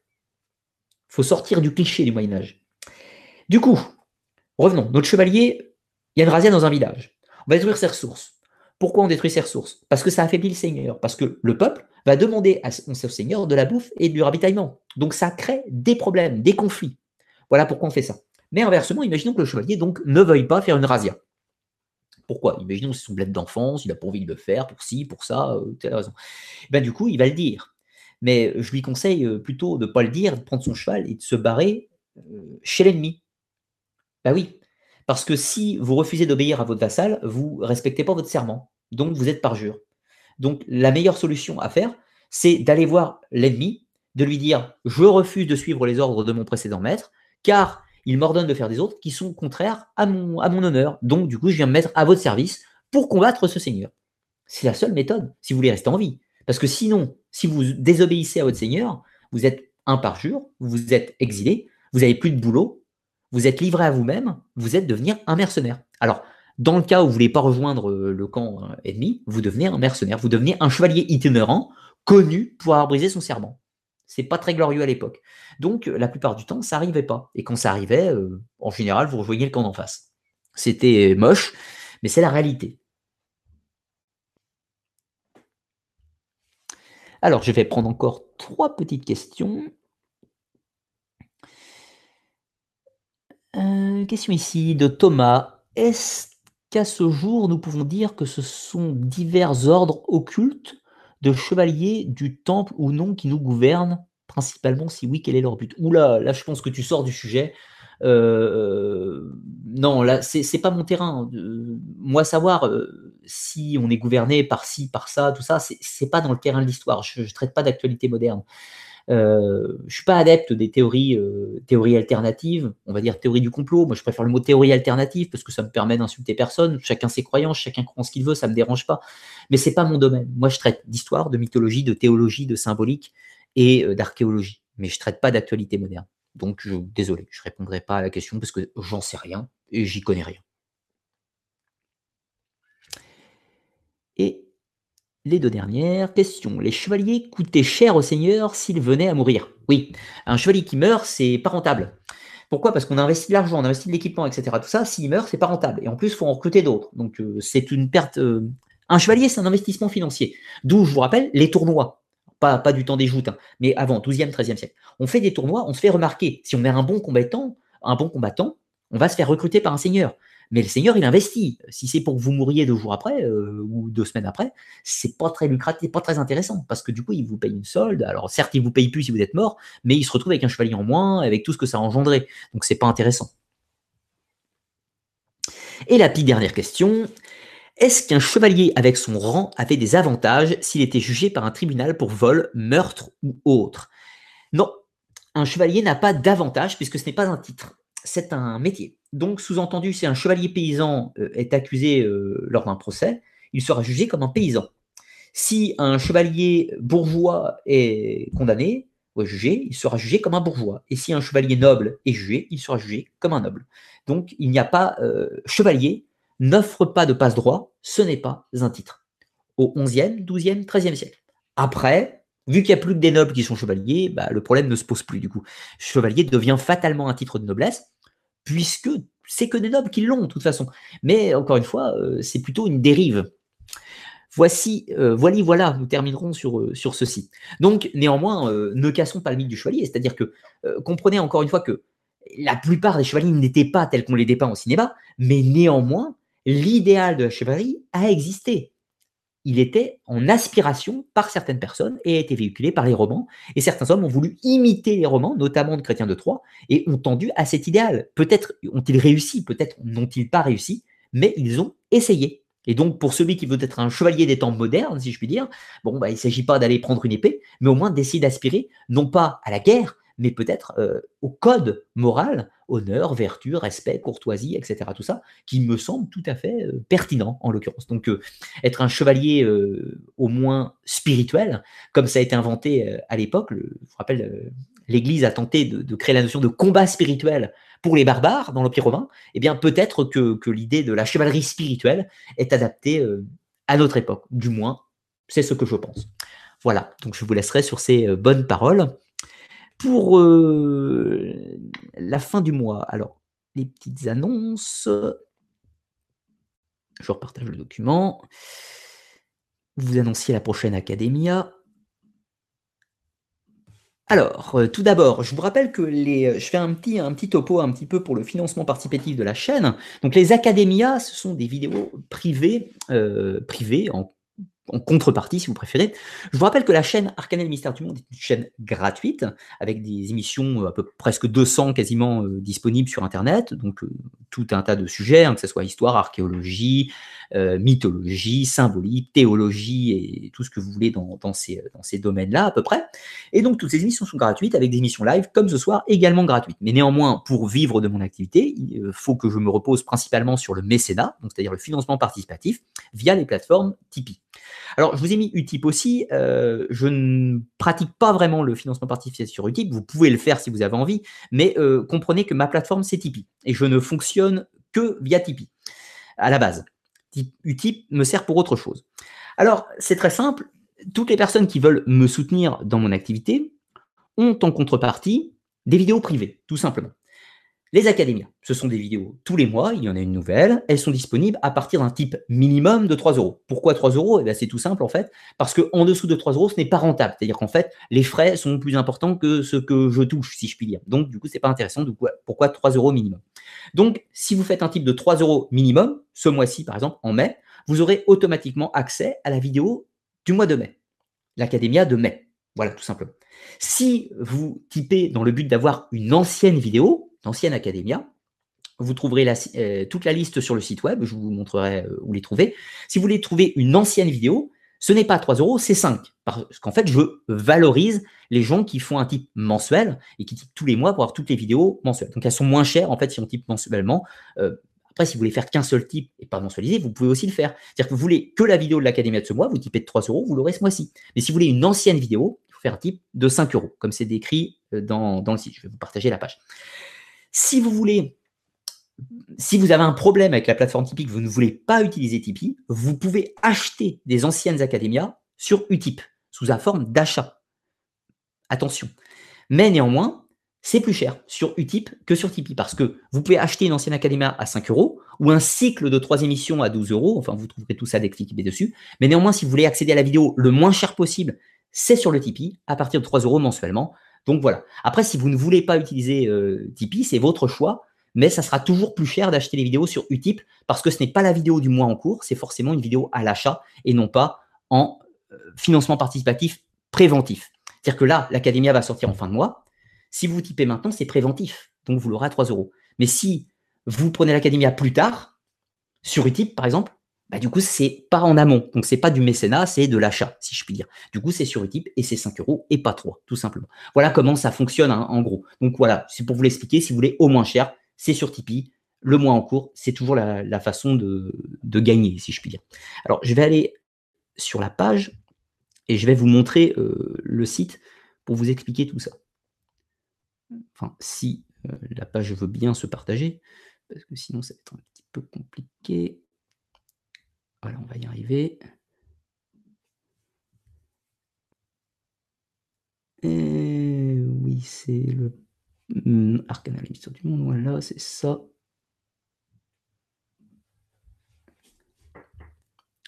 Voilà, présenté à tout le monde. Donc là, vous êtes sur le site web, donc c'est facile, hein, arcanatv.fr. Vous voyez toute la page. Ici, vous pourrez trouver toutes les émissions, les mystères du monde, l'histoire abrégée, les sciences occultes, les mythologies du monde et les académias. Et si vous allez sur Academia, vous allez voir donc le fonctionnement du Tipeee, est dessus, tout est expliqué un mieux que je l'ai fait euh, verbalement, donc c'est tout simple. Vous pouvez accéder donc aux fonctions du Tipeee, tout est expliqué, les contreparties, comment accéder aux vidéos, etc. Donc là, vous pouvez accéder directement au Tipeee, voir toute la liste des académias. Hop, donc toute la liste des académias répertoriées, bien sûr. Vous pouvez euh, aller également sur YouTube. Chacune des académias possède un extrait vidéo de 30 minutes. Donc vous pouvez euh, visionner l'extrait avant pour voir si vous avez envie ou pas euh, d'aller sur la vidéo. Et ensuite, vous pouvez aller sur la boutique alternative donc au Tipeee, c'est-à-dire le Utip, qui cette fois-ci vous permet d'accéder aux académias, donc d'acheter des cycles si vous préférez, mais plus cher que sur le Tipeee, fatalement. Donc par exemple, je prends un exemple.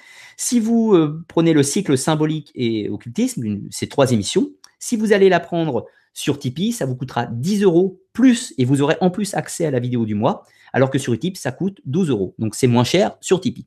Cycle de la mythologie, comparative, c'est pareil, ou cycle du Moyen-Âge, cycle de la chute d'Atlantis. Quand il y a un cycle, c'est toujours trois émissions. Si vous achetez les trois émissions, le cycle sur euh, la contrepartie adaptée sur Tipeee, vous aurez trois émissions pour 10 euros, plus la vidéo du mois en cours, alors que sur Utip, vous aurez le cycle seulement de trois vidéos pour 12 euros. Voilà. Après, les émissions hors série sont toutes disponibles à 5 euros sur Utip et euh, au même prix sur Tipeee, pour le coup. Voilà, tout simplement. Donc, encore une fois, c'était pour vous expliquer les nuances. L'Académia donc du mois de mai, qui sortira, euh, que je vous dise pas de bêtises, euh, sortira l'extrait sortira le vendredi, vendredi 31 mai, donc ça doit être le, 29, mercredi 29 mai, si je vous dis pas de bêtises. Ça, sera la deuxième du cycle sur les mythes universels. La première traitée sur le mythe du déluge, donc on retrouve sur toute la planète, etc. Tout ça, donc une mission de 3 heures, plus technique. Et là, on parlera du mythe de la fin des temps. Mythe que l'on retrouve sur toute la planète, donc toutes les hypothèses eschatologiques, l'apocalypse de Saint Jean, euh, les cycles du Kali Yuga en Inde, la fin du monde des Mayas, euh, euh, le Ragnarok des Nordiques, etc. Donc on parlera de la fin du monde, de tous les mythes qui existent sur la planète, de les comparer, de voir pourquoi euh, tout, le monde a eu besoin de représenter ce mythe de la fin des temps, cette peur de la fin des temps, et qu'est-ce que ça peut nous dire au niveau du symbolisme. Sur ce, je vais vous souhaiter à tous une très bonne soirée, fin de soirée. Je vous remercie tous d'avoir suivi cette émission, et puis je vous dis à très bientôt pour de nouveaux épisodes. À bientôt